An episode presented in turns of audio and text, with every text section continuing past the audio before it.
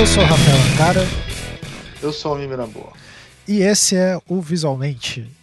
E no episódio de hoje é, é sobre um filme. ou sobre vários filmes.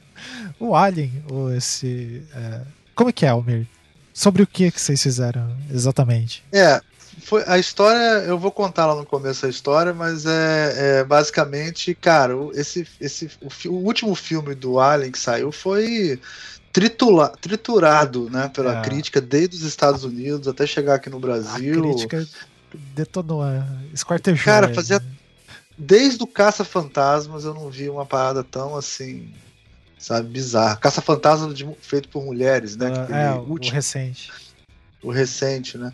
E aí, cara, eu falei, gente, não é possível que o Ridley Scott faz um filme ruim desse. Não dá, não dá pra ele fazer um filme tão. O próprio Prometheus, que por sinal eu e, e Ankara gostamos, Sim, né, cara? É um ótimo filme. Pô, já, eu já achei um exagero danado falar que aquele filme é ruim demais, né, cara? cara não, e aí. É, o Ridley fala... Scott não, não cara, eu fico muito indignado. Cara, pra começar, o cara é designer. O cara é designer. Porra. Tudo que ele faz é bonito. Caralho, cenografia é foda, entendeu? Ele faz o próprio storyboard.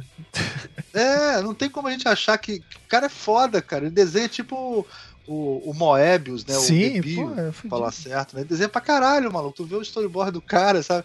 O cara, o cara é um diretor designer. Então, pra honrar a nossa raça, a Exato.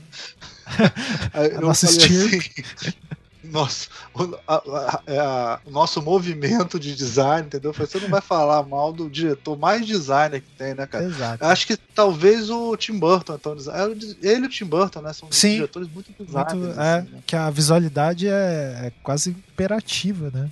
É. Exatamente. E aí eu falei, vamos fazer um programa e tal. Aí o time normal, né? Eu, eu, eu, Léo Cunha Lima e, e, Ricardo, né? Pra gente poder ficar brigando bastante, sei lá.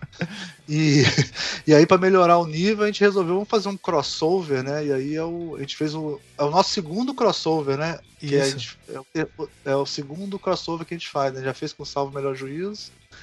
E, e agora a gente fez com Feito por Elas. Com Isabel né? Vítima que é um podcast sério, né? É Sim, nosso, né? não, porra, as meninas estão fazendo. É, fazem roteiro, estudam antes é. e tal. Outro, outro, nível, né? Outro nível, né? Foram trazer um pouco e, de seriedade. A Isabel trouxe um pouco de seriedade para esse programa.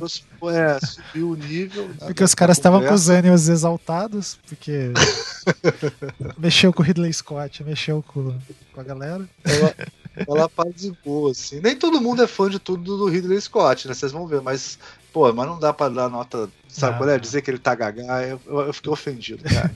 Eu, é, tá com 79 anos, tem que parar de trabalhar. Eu, eu vou falar que, inclusive, preconceituoso, né? Sim. Pô, se fosse no Brasil, ele tava um pouco longe de se aposentar ainda. É, no Brasil, na atual condição. Ah, é. Ainda mais que ele demorou, né? O primeiro filme Sim. de 70 e tal. É, pô, essa, essa carteira de trabalho aí. Bom, Esse carteira de trabalho aí tá ferrado. Então, é, os recadinhos de sempre, né? É, contribua com o Patreon do Anticast, que é a rede que suporta essa máquina chamada visualmente. Esse é... crossover não existiria se Exatamente. não podcast, se não fosse o Patreon, não existiria uh, o visualmente, não existiria. Quer dizer, o feito por elas talvez existe, porque existia antes. Enfim. É, porque elas são mais competentes. É, elas conseguem fazer.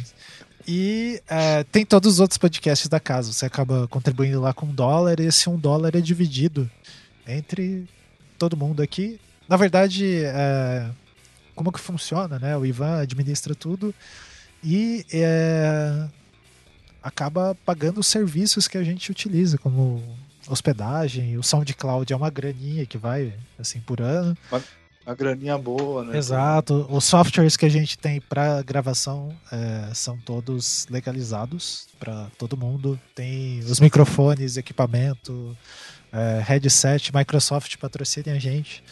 É, que a gente manda para as pessoas, para os participantes regulares. A gente tem que gravar né? um programa sobre Microsoft, cara. É eu nunca tinha pensado nisso, cara. cara um esse, esse dá. E é, cara, o, tá Agora, no... o foda é o seguinte, né? Todo mundo só usa Mac, né? É Exato. É foda, Faz uns 15 anos que não mexo no Windows. E, cara, e eles mudaram, eles fizeram um esquema de design agora recente. Porra, bom programa. É, e uh, Putz, é, cara, eu fiquei realmente abalado com, com o negócio da Microsoft. Daria muitas coisas, as coisas da tipografia, né? Putz, precisamos fazer um Sim. programa sobre tipo, Microsoft. Tem, tem que falar. E tem coisas tipo esses uh, Surface, né? Que é Isso. super.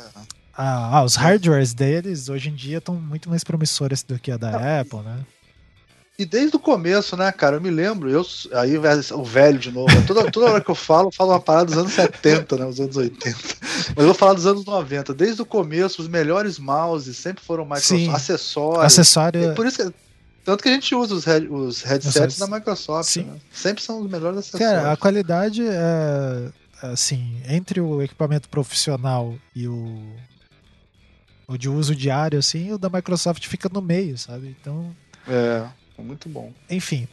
É, bom, você contribui, daí a gente fica dando dinheiro para Microsoft, falando deles de graça. E é, tem é, as, os eventos, é, outros recados que a gente vai dar. Né? Tem o N-Design, que vai acontecer aqui em Curitiba, na UTFPR, na sede do Nelville, que é lá na frente da Universidade Positivo, lá para frente do Shopping Barigui, que vai acontecer aqui dos dias 15 a 23 de julho. É, o N-Design, se você não sabe o que é e você está num curso de graduação de design, é, repense sobre a sua graduação. Mas, e, honre, e honre a sua a sua condição de universitário que não sabe o que vai fazer da vida e vai sair com os amigos para beber. Exato. Isso é muito importante. É. Vai honrar a sua condição de universitário. Né? Isso. Né? O N-Design é o Pode Encontro. Nacional dos Estudantes e uma pequena história que talvez vocês tenham ouvido ou vão ouvir em algum programa é, o meu TCC de graduação e talvez grande parte do que eu pesquiso foi é, definido a partir de uma palestra do N-Design. Olha aí, que eu não assisti. Isso é o mais interessante. Te contaram, né? Isso. Te contaram. Não, os meus amigos ficaram me contando, daí eu fiz o contato com o cara e virou meu TCC, virou mestrado e agora doutorado. Então, é, às, às, vezes a gente subdimensiona esses networkings que a gente faz, mas. No momento que você. Eu só posso contar uma história em relação claro. a isso também. O Léo Caldi, que já fez vários podcasts aqui com a gente, né? Vários programas. Sim. Ele era um aluno que agitava muito lá na UFRJ. A UFRJ aqui no Rio é um lugar que fica muito longe, sabe? Assim, não é longe, gente. É no fundão, é, assim, né? Não sei. É, é, um, é, um, é, é meio fora do caminho, assim, né? Então, para, digamos, Zona Sul do Rio de Janeiro é um lugar longe, mas é, é, é bem localizado para quem está na Zona Norte, né? Uhum. Mas ele é fora do caminho, não é longe, é fora do caminho, sabe? Ruim de ir. E aí. É, ruim de ir, tem, é ruim de, de pegar ônibus e tal. É, e aí não, não, acontecia muita coisa lá, e o Léo Caldi foi um estudante ativo que revitalizou os eventos, né? De, ah, de... de, de de eventos de, Sim, de, de design. Não era uhum. nem um design, ele fez uma palestra lá. Eu não me lembro o nome do, do projeto. E aí ele, ele, chamou um cara que trabalhava com 3D. Isso também devia ser final dos anos 90, né? Que não era tão comum assim. Né? Uhum. Né? E aí levou um cara e tinha um aluno que estava largando o curso, meio que estava desistindo e viu essa palestra e resolveu trabalhar com aquilo. Esse aluno é o Fernando Howley. Caralho! Que são Incrível. dos caras mais fodas Pô, cara, que se tem. Ele hoje. trabalha com Star Wars, sabe? É. Ele tá fazendo hoje em dia. Ele tinha uma empresa. A Sigus super... Fly, que era. Sigus Flies, que fez várias coisas super importantes Sim. aqui no Rio, e ele fez uma mudança na carreira dele, né, um turnover, foi para os Estados Unidos e trabalha hoje em dia no Industrial é, Light and Magic, Por causa de um coisa... design. Ah, um... Quem viu o Doutor Estranho, aquele mundo, aquele é, Ben é. City lá dobrando, foi ele que fez. Entendeu? Só isso. tudo, tudo, porque um dia ele viu uma palestra lá. Essa história é incrível. Eu, eu já vi ele contando essa história, ele fala sempre disso. Né? Cara, isso é, é, isso. é, esses os encontros de estudante, eu acho que eles têm uma importância. É, é muito. Isso é, cara, eu acho que é o mais fundamental, assim. É, dá muito valor para essas. eles falando para eles. É, mesmos, exato. Né? Dá é muito tipo valor assim, para essas relações, porque essas pessoas vão ser as pessoas que você vai encontrar. Vão ser seus colegas de trabalho lá na frente, né? Ou você vai contratar essas pessoas, ou elas vão te contratar. E, cara, isso é muito importante manter essas relações. Alguns você vai odiar. Exato, isso é assim... é normal. É, porra, falar mal Fala mal dos professores, enfim. Isso, tem coisa melhor do que falar mal de professor? Pô, imagina. Minha orelha sempre fica doendo nessa época. Bom, mas a gente já tá sem. Ah, tem outro evento que também daí é um pouco mais acadêmico, né? Que é o CID, que vai acontecer ali em é, outubro, finalzinho de outubro. É o Rio Grande do Norte Natal. Isso, em Natal, que é dia 29 de outubro, é o dia 1 de novembro, né? É, o que é o CID? É o Congresso Internacional de Design da Informação. É, acontece a cada dois anos. É, o último foi em Brasília, esse é em Natal. O que acontece? É o único evento que você consegue encontrar todos os integrantes do Visualmente no mesmo local. Ao mesmo tempo, no mesmo lugar. Ao mesmo tempo. Às vezes na mesma palestra. Aconteceu isso que eu aprendi, é. apresentei um, um artigo que eu tinha escrito com o Ricardo da época. É, é. Esse ano a gente não escreveu nada junto, então difícil é, a gente é. Comentar alguma coisa, mas é, vai ter vários convidados interessantes lá. Uh, as palestras são bem bacanas.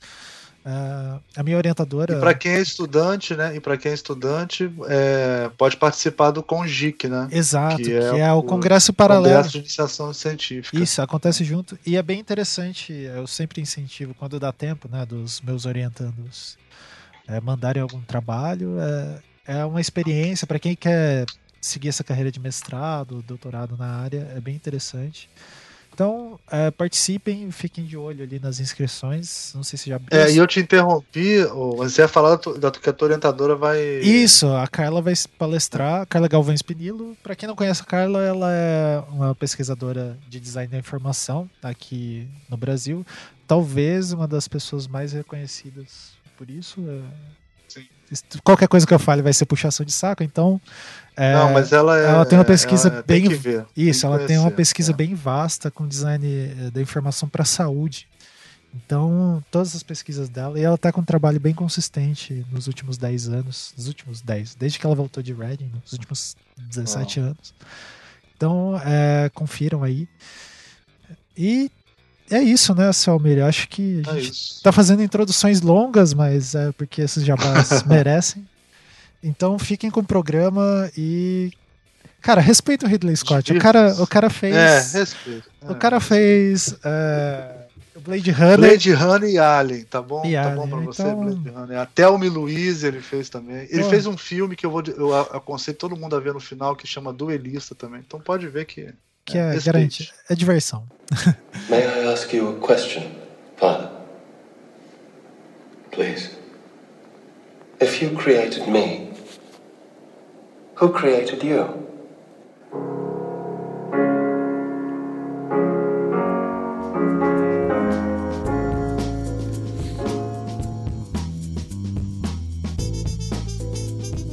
Este é mais um Visualmente. Hoje nós reunimos o time de cinema do, do podcast para fazer um crossover com Feito por Elas. e convidamos a Isabel. Dá um oi, Isabel. Olá! Opa! é sempre assim. Os cachorro, o cachorro é também sempre... se chama Isabel. A Maia deu um oi. Oi, Maia, também participando. Qualquer coisa a gente coloca os cachorros para conversar. Pois é, eu tenho aqui o Che Guevara também, o meu cachorro aqui, ele pode conservar, discutir com a Maia. É. E aí, como vocês já ouviram a voz aí, tá o Léo Cunha Lima. Léo Cunha Lima presente. E o Ricardo Cunha Lima. Que vocês esse é o som, o da, som da voz dele agora. Esse é, esse é o som da minha voz. é, é, é, a ideia desse programa é, veio porque é, quem teve a ideia fui eu, né? Eu resolvi chamar o pessoal para gravar porque eu, cara, semana passada, né, cara, todos os sites de cultura nerd começaram a detonar o filme o novo filme do Ridley Scott, o Alien Covenant, né? Eu falei assim, cara, não é possível, esse filme deve ser muito ruim. O Ridley Scott deve ter, deve ter, deve ter regredido aos 15 anos de idade, sei lá, né? Tinha site falando, tipo assim, que ele tava velho para dirigir, falando esse tipo de coisa, né? Aí eu fui assistir o filme, cara, e, e não saí tão ofendido, assim, de, com o filme, assim. Não é, uma, não é o poderoso chefão, mas não é nenhuma não achei nenhuma ofensa gravíssima o filme, assim, né? Aí eu falei assim, vamos gravar um, um podcast para falar um pouco da carreira do Ridley Scott e falar desse filme também, né? E aí eu queria pedir a ajuda do Léo para ele começar, já que ele é o nossa enciclopédia. O né? que, o, que, o, que, o, o que tipo de coisa você gostaria que eu falasse? sobre o filme ou sobre a carreira do Eu Ridley queria que Scott? você falasse um pouquinho sobre a carreira do Ridley Scott, a Isabel pode ajudar também, né? Que são os especialistas em cinema. É, e como foi o processo de criação do Alien de 79. E depois a gente vai, vai entrando na história do filme e, e dessa crise toda aí, de, dessa crítica pesada sobre. Verdade. Bem, o Ridley Scott é, é um dos grandes diretores, né, da, que saiu dos anos 80, praticamente. Quer dizer, começou no ano 77 com os duelistas, mas ele é talvez um dos maiores diretores dos anos 80, dos anos 90, e até hoje continua fazendo grandes filmes, né? É, mas a época que ele fez os filmes que são consideradas obras-primas deles, talvez seja Alien e Blade Runner. Né? São os grandes, grandes filmes dele. Alien é de 79 e Blade Runner de 82. Não que ele não tenha feito outros filmes que podem ser considerados eh, obras-primas, mas não são obras-primas tão influentes quanto esses dois filmes. Vamos dizer, Os Duelistas, o primeiro filme dele, 77, é considerado uma pequena obra-prima. É um filme de época, é, se passa na, na França tudo mais. É, é- é maravilhoso o filme da fotografia. E é de época mesmo, é uma pequena obra-prima, é um filme ótimo. É, não, exatamente, é um ótimo filme. Tem também Thelma e Louise, que é um filme que também foi muito, influenci, é, muito influenci, influenciou muito uma, uma época, de 91, especialmente a questão da feminina que ele discute no filme. É, tem 1492, A Conquista do Paraíso, que é sobre a, a descoberta da América. Tem Gladiador, que ele ganhou. Ele não ganhou o Oscar Gladiador, não, acho, não me lembro, mas foi o filme que ganhou o melhor filme, de qualquer forma. É, ele tem Que também Black Hawk Down. do Gladiador, inclusive. Grande fã. Quando a gente tava discutindo os filmes que a gente, tá- a gente mais detesta, que foi um dos últimos, pod, últimos podcasts que eu gravei, pelo menos, é, eu, eu botei o pau no, no Gladiador. Mas é um filme que é importante. É, tem o Black Hawk Down dele, que é. Eu não me lembro qual, em português, é Black Hawk Down mesmo? É, Falcão Negro, é. é... É, Falcão, Falcão quer dizer, não sei o que é cai. coisa. É, não sei. Black Hawk Down, que é do helicóptero que cai na. na... Qual país mesmo? É na. Eu não me lembro mais agora qual Ah, país. cara, eu vou- daqui a pouco eu olho. A intervenção lá americano. peraí. Fala aí, É, vai- vai falando. Bem, no Black Hawk Down, e, e é um, um filme que é, foi muito criticado por mostrar simplesmente um bando de americanos brancos atirando em negros o filme inteiro. E ele realmente lembra um pouco Zulu, que é talvez o grande filme desse, desse tipo de tradição. Mas Zulu também é considerado uma obra-prima no seu tipo de filme. Black Hawk Down É, é o Falcão novo. Negro em Perigo. Falcão só- Negro em Perigo, É exatamente. ótimo exatamente. Não, é ótimo. Eu gosto muito do filme, mas é um filme que realmente tem essa questão, até igual ao do Zulu, que é um filme que, que ficou com essa questão. E, inclusive, ele ganhou uma fama. O, Eu acho que ele o- tem uma música muito legal, né, cara? Tem, tem uma música. Então, o filme é, do- muito bem feito. Acho que é do o Hans Zimmer a Não. música do. o filme é bom. Ele, ele trabalha muito com o Hans É... Zimmer. Léo, ele, o filme se passa na Somália, viu? Na No dos Somália, anos 90. exatamente. exatamente. Então é, é, o e tem essa questão da, da- ele ficou inclusive com uma fama de, de ser um diretor meio de, de direita, tá entendendo? De que- discutir questões americanas num ponto de vista meio de direita depois desse filme. Talvez até você possa ver isso até um pouco em, em Black Rain de, 90, e- de 89 que ele fez também, que eu pulei alguns filmes aqui nessa lista. Chuva Negra. Chu- Chuva Que Negra, é que, foi um filme filmaço, na época que passou, foi maravilhoso. Falcão Negro em Perigo é, ficou famoso, né? Com essa, é, o filme deu a entender que ele era um diretor meio envolvido com, com mais uma política mais de direita, assim, né? Dos Estados Unidos, especialmente uma política internacional. Até o, o Black Rain, né? Que é Chuva Negra de 89 dele. É, também tem, foi, foi um filme visto como um filme extremamente preconceituoso com o Japão e tudo mais. Ah, sim, eu lembro disso. Tem um personagem bem preconceituoso do Michael, do Michael Douglas filme. Estereótipo, né? Ele trabalha muito com estereótipo. É, exatamente. Não, mas ele, ele tem, ele fez depois, fez o Body of Lies, né? Que é. Qual é o nome desse filme em português? É com o Leonardo DiCaprio e o Russell Crowe, que é sobre o terrorismo também. Que é um Ah, filme sim, bem sim. de direita. Que é de oit- 2008 dele, Body of Lies. Então ele, ele, ele, ele bem, em outras palavras, ele, ele continuou a carreira dele, ele fez depois em 2003 o Matchstick Man, que é aquele filme de de eu gosto Amor. muito do filme, mas não foi um filme muito bem visto dele, que é um filme sobre sobre é, Sobre. É, como é Trambiqueiros. Trambiqueiros, é. é, é, sobre trambiqueiros e não sei o quê, mas é um bom filme, meio inspirado em Lolita, assim. E depois ele fez o Kingdom of Heaven, que é o, o, o de 2005 com o Rolando Bloom, que, que não. Desculpa? Cruzada. Cruzada, isso aí. Ah, cruza... ah exatamente, é cruzada, exatamente, muito bem. Obrigado.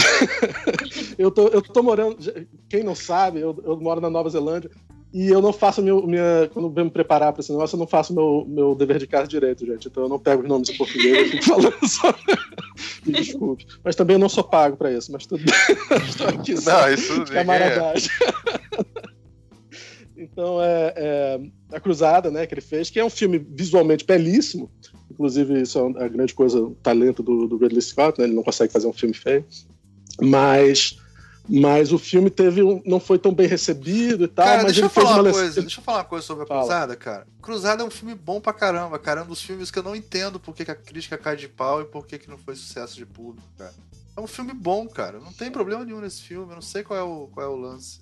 É o mesmo, é o mesmo eu- caso desse último que a gente tá conversando hoje. Assim. É um filme. Não, o meu, pro- sei, meu cara. problema com a Cruzada, meu problema com a Cruzada, realmente ele, ele, eu senti que ele foi um pouco corrido o filme, com o jeito que ele lançou o filme. Só que depois ele fez, ele lançou em DVD a edição do diretor. Que aliás, se você for comprar em Blu-ray, eu acho que só tem a versão do diretor É, é, oferecendo em é Blu-ray. assisti. Essa versão é maravilhosa. Se, se você Ele já está tem- falando da versão do diretor, é muito boa. Se você for falar a versão que foi lançada no cinema, eu não gosto. A versão lançada no cinema eu nunca assisti. Eu não vi esse Ah. filme no cinema, mas as pessoas dizem que afetava muito a maneira como é, compreendia e interpretava a, a história toda. E, e o Ridley Scott tem um histórico desse problema, né? De ele só conseguir fazer o filme, filme que ele realmente quer no corte final dele, lançado posterior, né? E não nos cinemas. Então, é, a avaliação da crítica foi feita realmente em cima da versão do cinema, claro. E diz que era bem ruim mesmo, assim. Então, É, não, exatamente. E era, e era. Eu, te- eu tenho as duas versões. Tenho a versão em VHS.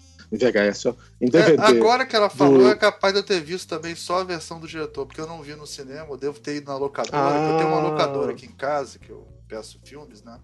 E aí Uhum. eu, eu vi na O locadora. Almir é o último cara do mundo que usa locadora. Não, Ricardo, é, é piada. Você não entendeu a. Você não entende sarcasmo, Piada, não, piada. cara? Você não entende. Ah, Ah, mensagem subliminar, é, seu pirata, pirata fudido. É. Tá.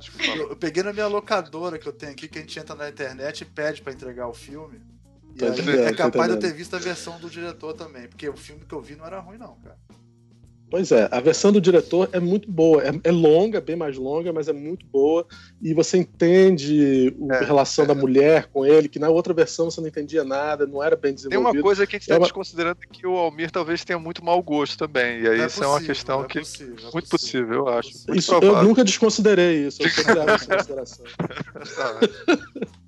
Mas, mas com certeza o que, o que a Isabel disse aí, que sobre o, o, o, o fato do Ridley Scott ser famoso por ter essa questão, eu acho. Mas aí que tá o engraçado do Ridley Scott é que ele cria essa situação para ele mesmo. A maior parte dos filmes dele, ele tem é, Final Cut, tá entendendo? Ele é que resolve, ele é que fica. Ele é tão um cara. Porque ele vem da, da, da, da propaganda, né?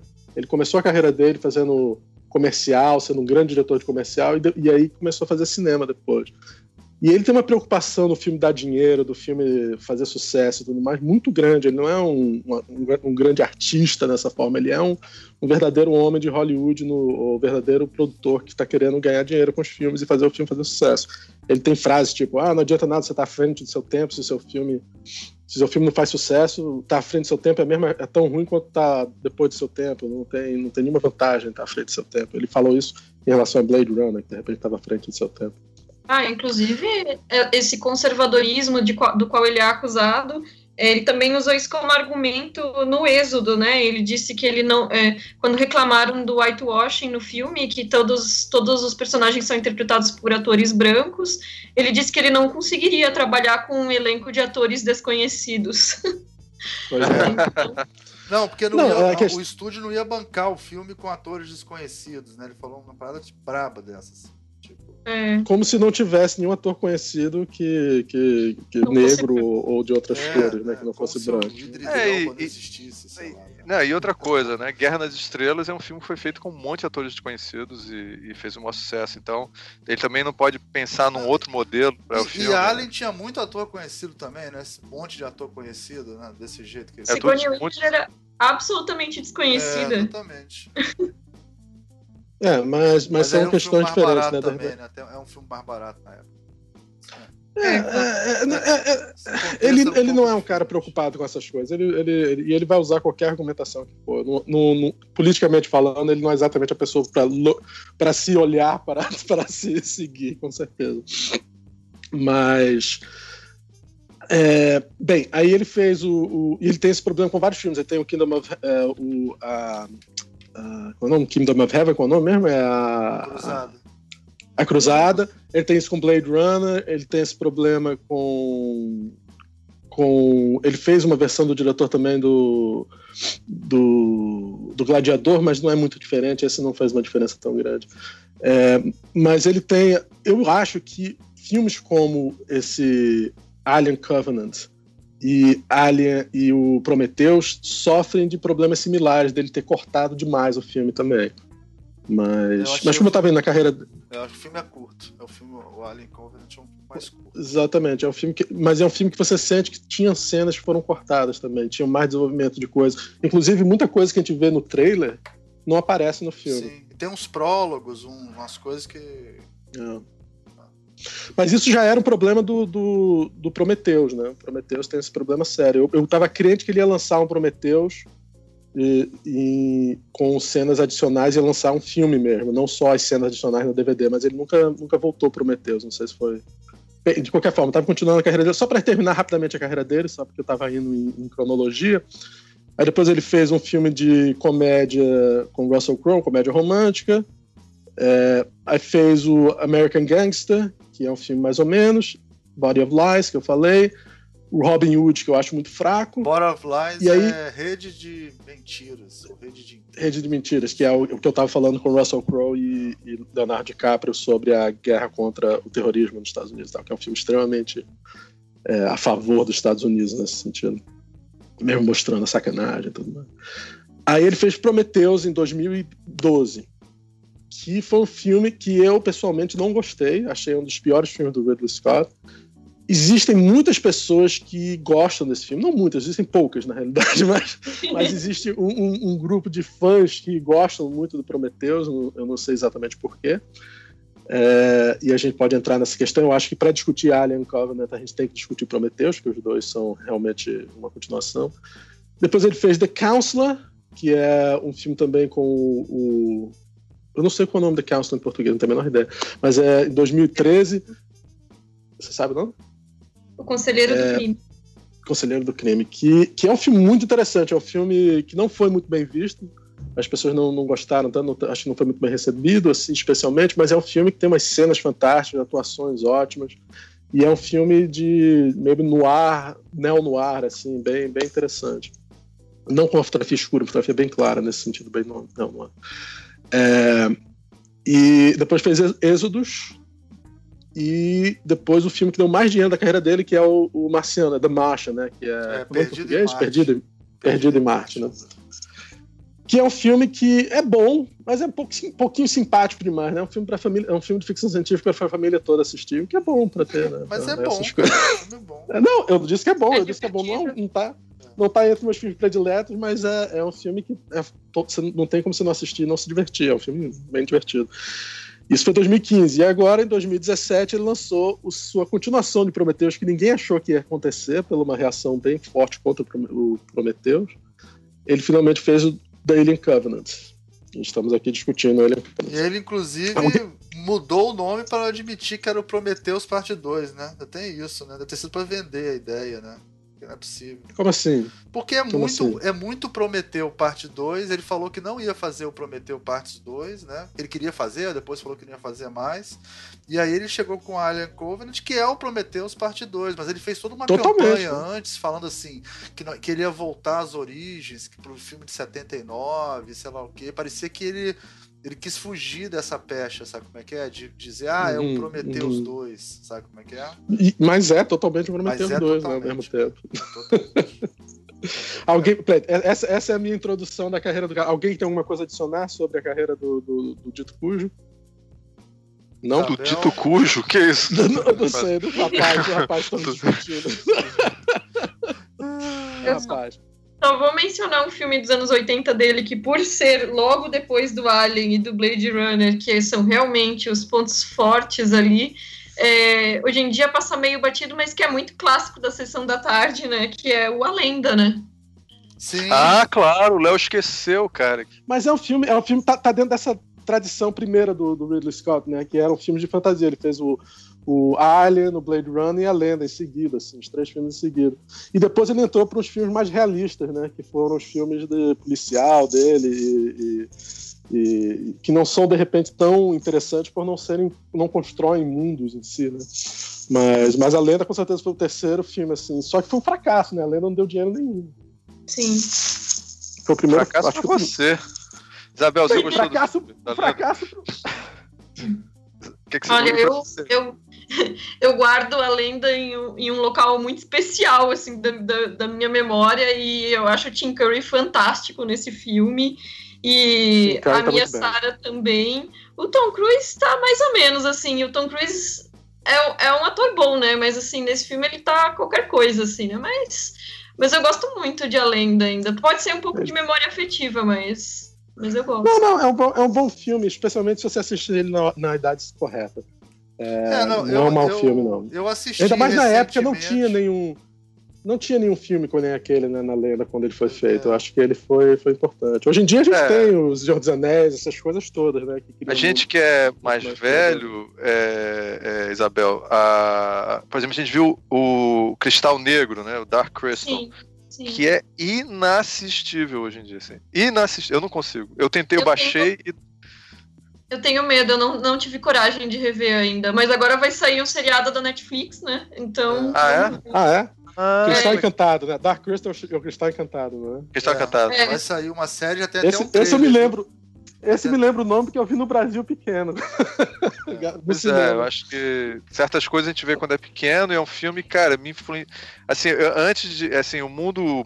É, esse mundo mágico, meio Tolkien e tal, o meu primeiro contato foi o Cristal Negro, assim, é Cristal Encantado. E foi. Cara, porra. É, desses filmes, cara, tem aquele último Guerreiro das Galáxias que é inassistível e na época eu amava, que é um filme que o menino ganha, ah, que ele vai. Eu acho tão inassistível, Ai, não. Eu, eu cara, acho é ele. Eu acho que é um filme que merecia uma refilmagem, esse ah, filme, não, pra ser honesto. Bem, eu, acho ele, eu acho genial para um filme infantil, infantil Léo, do jeito que as coisas estão, viu? Manda um e-mail para qualquer executivo de qualquer.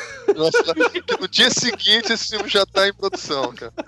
Não, eu acho que ele. Deixa eu só, só, falar de um outro Termina, filme que é desculpa, inassistível desculpa. também, cara, hoje em dia, cara, é o Feitiço de Áquila. Não sei se eu falei isso naquele programa do Hater. Cara. Eu acho. Não, não falou. Não, cara, o feitiço de Áquila, sem brincadeira, eu vou botar um link pro, pro, pro, pro público ouvir a música do feitiço de Áquila. Cara, é feito com teclado Cássio, assim, inacreditável. As lutas a de música... espada. A luta de, a luta de espada parece luta de espada dos Trapalhões, cara. Não, não é brincadeira, não, cara. Hoje em dia é inassistível. Eu amava esse filme, cara. Assim, era um filme que. Também. Sou... Posso falar a favor desse filme? Pode, Posso falar pode. a favor desse filme? Hoje é o dia do amor. Ele não é um filme. Hoje é o dia do amor. Tá ele não é um filme ruim ruim. As pessoas. Ele não é um filme ruim, ele é um filme que envelheceu, obviamente. E a música era uma escolha estética do diretor, só Deus sabe por quê, que a música sempre foi ruim, só que foi piorar. De certa forma, ele passa, a música passa, é tão ruim que hoje em dia passou a ser boa de novo com essa, essa volta dos anos 80 que tá tendo. Essa música passou a ser considerada boa de novo, de tão ruim que ela é. Parece aquele teclado sintetizador dos anos 80. É, Parece exatamente. não é, né? É o teclado é, sintetizador. É. Parece um, uma música de videogame, cara. É um negócio assim inacreditável. Mas o que, o que me choca, que mostra o seu gosto, é que agora que você percebeu isso. Agora eu sempre eu percebi, achei a música ruim. Cara. Desde, pois é. Desde a época eu achava a música péssima. Não, não. Na época eu vivia na fantasia, cara. Hoje em dia eu me tornei uma pessoa ah, velha e amarga. Por isso você amarga, já é velho e amargo desde cedo, entendeu? Eu sempre fui, eu sempre fui negativo. Uh, mas alguém quer comentar alguma coisa do Ridley Scott a gente pode ir para o próximo tópico aqui? Não, o Ridley Scott, uma, uma coisa que vale a pena comentar é que você vê nessa carreira dele essa a fama que ele tem de world builder, né? Ele não é simplesmente um diretor qualquer. Ele é um cara que, que cria, mundos, cria mundos e, e, e e faz filmes sempre, mesmo que sempre, sempre, né? é, que são sempre incríveis de se assistir, né? visual do filme. Mesmo quando o filme é ruim, Prometeus, que eu não gosto, cara, não tem como você dizer que, você, que não valeu a pena pagar o ingresso para assistir aquele filme numa tela grande, sabe? O filme é belíssimo. É, ele, ele, ele tem essa capacidade de fazer filmes bonitos. Então, é sempre. Você nunca vai pegar um cara, pô, o filme é uma merda, não vale a pena assistir. Não, sempre vale a pena assistir, sempre vale a pena olhar para o filme dele. Pode pegar qualquer frame, parar e botar no quadro, porque não tem problema. tá maravilhoso. A questão, quando você vai discutir o filme do como Alien Covenant ou, ou, Prometheus, você vai discutir questões de roteiro e questões de como, de como ele contou, talvez o ritmo da, da, da edição, mas, mas visualmente é sempre de tirar o chapéu. É um criador de mundos fantásticos. Essa era a minha paz. É tô olhando aqui só para complementar, Fetiche de Acre é de 85, eu vi com 15 aanos, cara. Acho que foi a época que eu tive minha primeira namorada. Só pra, pra explicar. Pra meu... Por isso que você não tava nem pensando na música, nem nada. Você tava é, tudo ótimo. Primeira é, namorada, tudo ótimo. É. 15 anos, nem eu tinha, eu namorado nessa idade. Era, era, é, você, você não viu no cinema esse filme, provavelmente. Deve ter visto um vídeo depois. Não, não vi. Eu vi Por isso vi, que você não tem esse sentimento de amor que eu tenho. Pois é. Não tem, não tem esse sentimento de amor. Gente, eu vamos entrar. Nascendo. Oi? Oi, fala, Isabel. Eu tava nascendo. ah, eu, eu, eu, eu nem.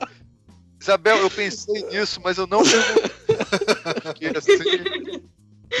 Cada um se entrega Olha como só, quiser. Ela tava nascendo e ela não é minha filha, eu tô logo dizendo aqui.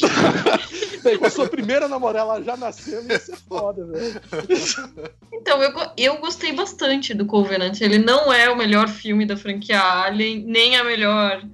É, nem o melhor filme descontando o primeiro, na minha opinião, né? Mas eu achei que ele traz questões muito interessantes e ele, em retrospecto, assim, ele consegue melhorar o Prometheus, né? Questões que foram é, lançadas no Prometheus, mas que não foram necessariamente desenvolvidas ou que foram deixadas para depois, agora tiveram explicações que enriqueceram o que estava sendo preparado, digamos assim, né? Então, sei, eu, eu entendo os pontos que incomodam as pessoas, assim, no geral, mas, mas eu achei que as reflexões são muito válidas, até no sentido de tirar o terror é, do, da figura do alien propriamente dita e trabalhar justamente com essa mitologia religiosa que já estava sendo utilizada no Prometheus e deslocar esse terror para o ato da criação, né? Então acho que isso funcionou bastante bem. É, eu, eu, eu, o filme, as pessoas reclamam muito da. É, cara, reclamam de várias coisas esse filme. Eu nunca vi um filme, cara, desde o do. Eu, eu, eu pra ser honesto, nem sei o que, que as pessoas estão reclamando. Cara, eles estão reclamando de muita fora. coisa, cara. De muita coisa. Tipo o quê? Ah, tipo. Desde o. Tem uma coisa. Tem coisa que. A, a coisa que eles mais reclamam é a burrice dos. dos. dos. da tripulação da nave. Que é. Que Sim, mas isso já era. Mas Pro, você tá falando de Prometheus, né? Não, isso. Não, mas pode de novo. Covenant. A burrice. Pô, comparado, da... com, comparado com Prometheus, o pessoal de Covenant são, são os intelectuais com PHD, Sim, né, velho? E até Porque parece que Alien, até parece que Alien, os caras é, também eram tão inteligentes assim no Alien 79, entendeu? Todo eu, eu vou até, eu vou até, eu vou fazer.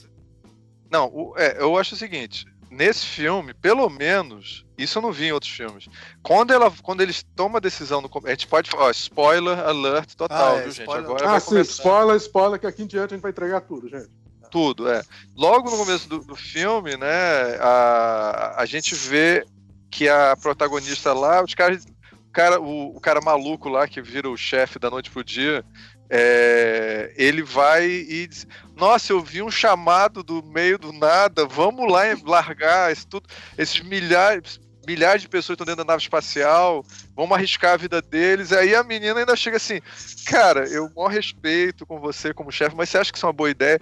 Claro que não é uma boa ideia, é ridículo isso, não faz sentido. Isso é uma premissa da história, que as pessoas vão largar tudo para ouvir um, um som vindo do espaço. Porque ninguém quer voltar para dormir de novo, porque pode ser perigoso.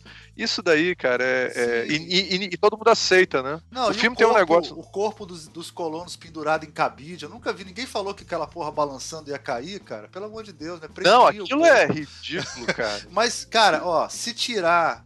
É, nave que vai salvar a outra porque tem um chamado, você acaba com toda a série Star Trek, acaba com Alien, acaba com uma porrada de coisa, cara, porque tem, acontece é o Sim, chamado. Mas isso né? era tão fácil resolver, isso era tão fácil resolver isso, né, gente? Era só botar, ah, mas na prerrogativa tal da companhia que a gente tá usando, a gente é forçado a seguir qualquer Sim, é chamado é de negócio. Era só botar essa fala que ninguém tava discutindo isso aqui. Que é a desculpa Problema... da frota estelar. Né? Fala, fala, Isabel.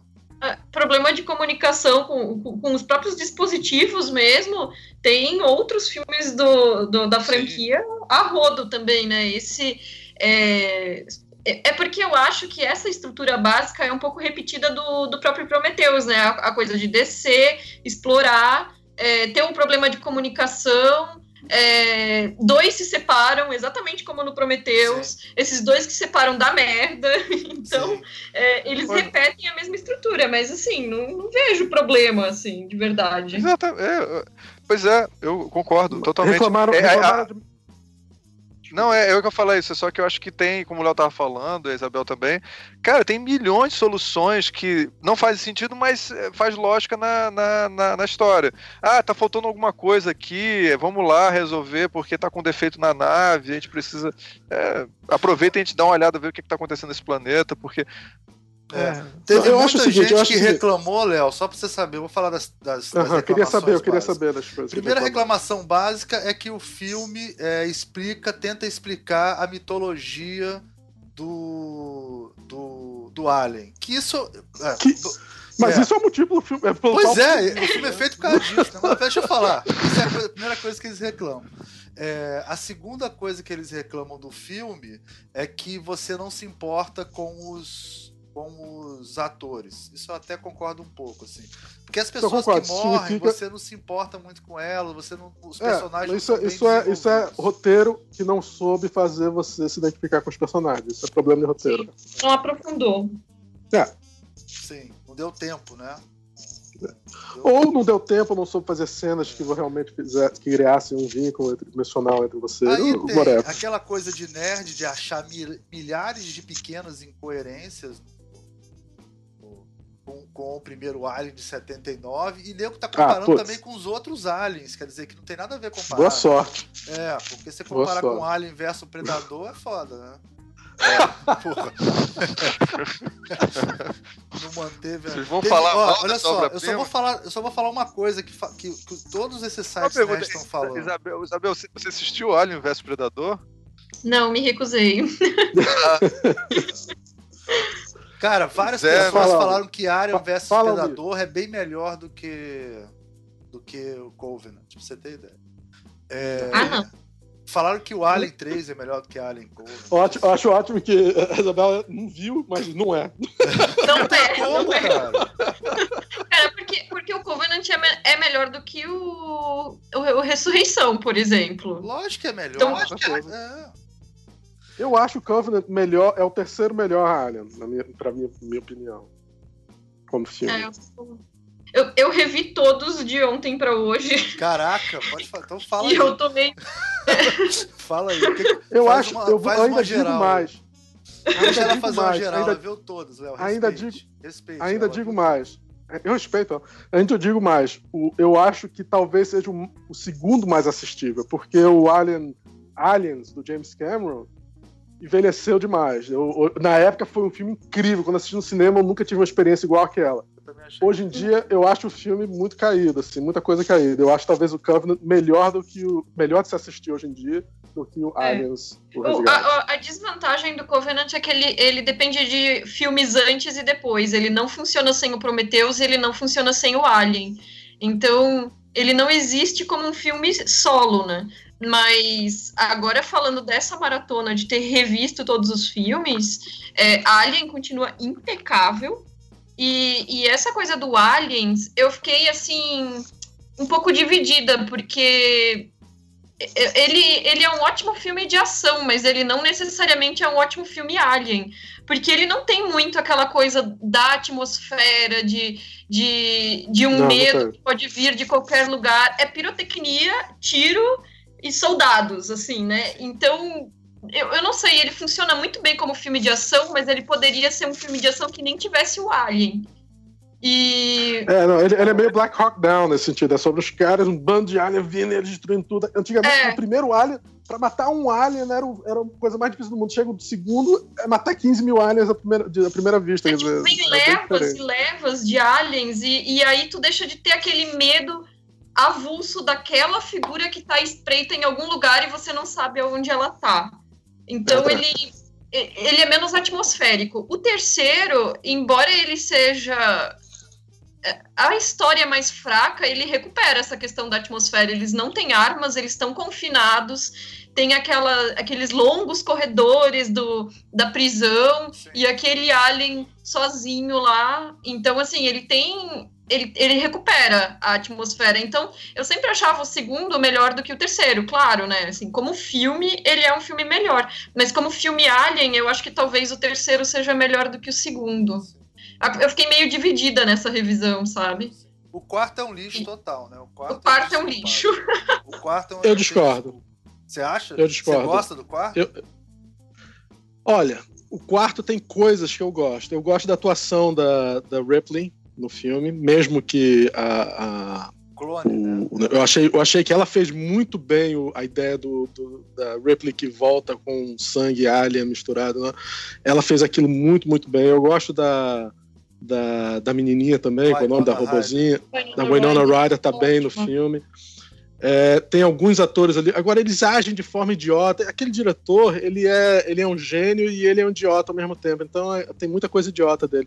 Tem momentos muito interessantes dos, dos, dos dos cientistas trabalhando com os aliens e não sei o que, e com a fumaça e o jeito que é mostrado o alien. As cenas debaixo d'água, o alien nadando, é muito legal. Na época foi muito Sim, legal. Isso, isso é... é... legal no filme. Essa cena debaixo d'água foi assustadora. É maneira. maneira. Deve ter é, sido o 3D maneiro, mais foda da época, né? Hoje em dia, e hoje em dia a gente deve assistir e achar uma bosta. É, hoje em dia parece Playstation, mas na época era sensacional. Pois é. É, uma coisa que então, eu queria mencionar filme... rapidinho, é, o que isso aqui, ela, esse filme foi o o diretor, o pessoal talvez não saiba, é o cara que fez a Melipulan. Por isso que é. você tava mencionando que é tão genial.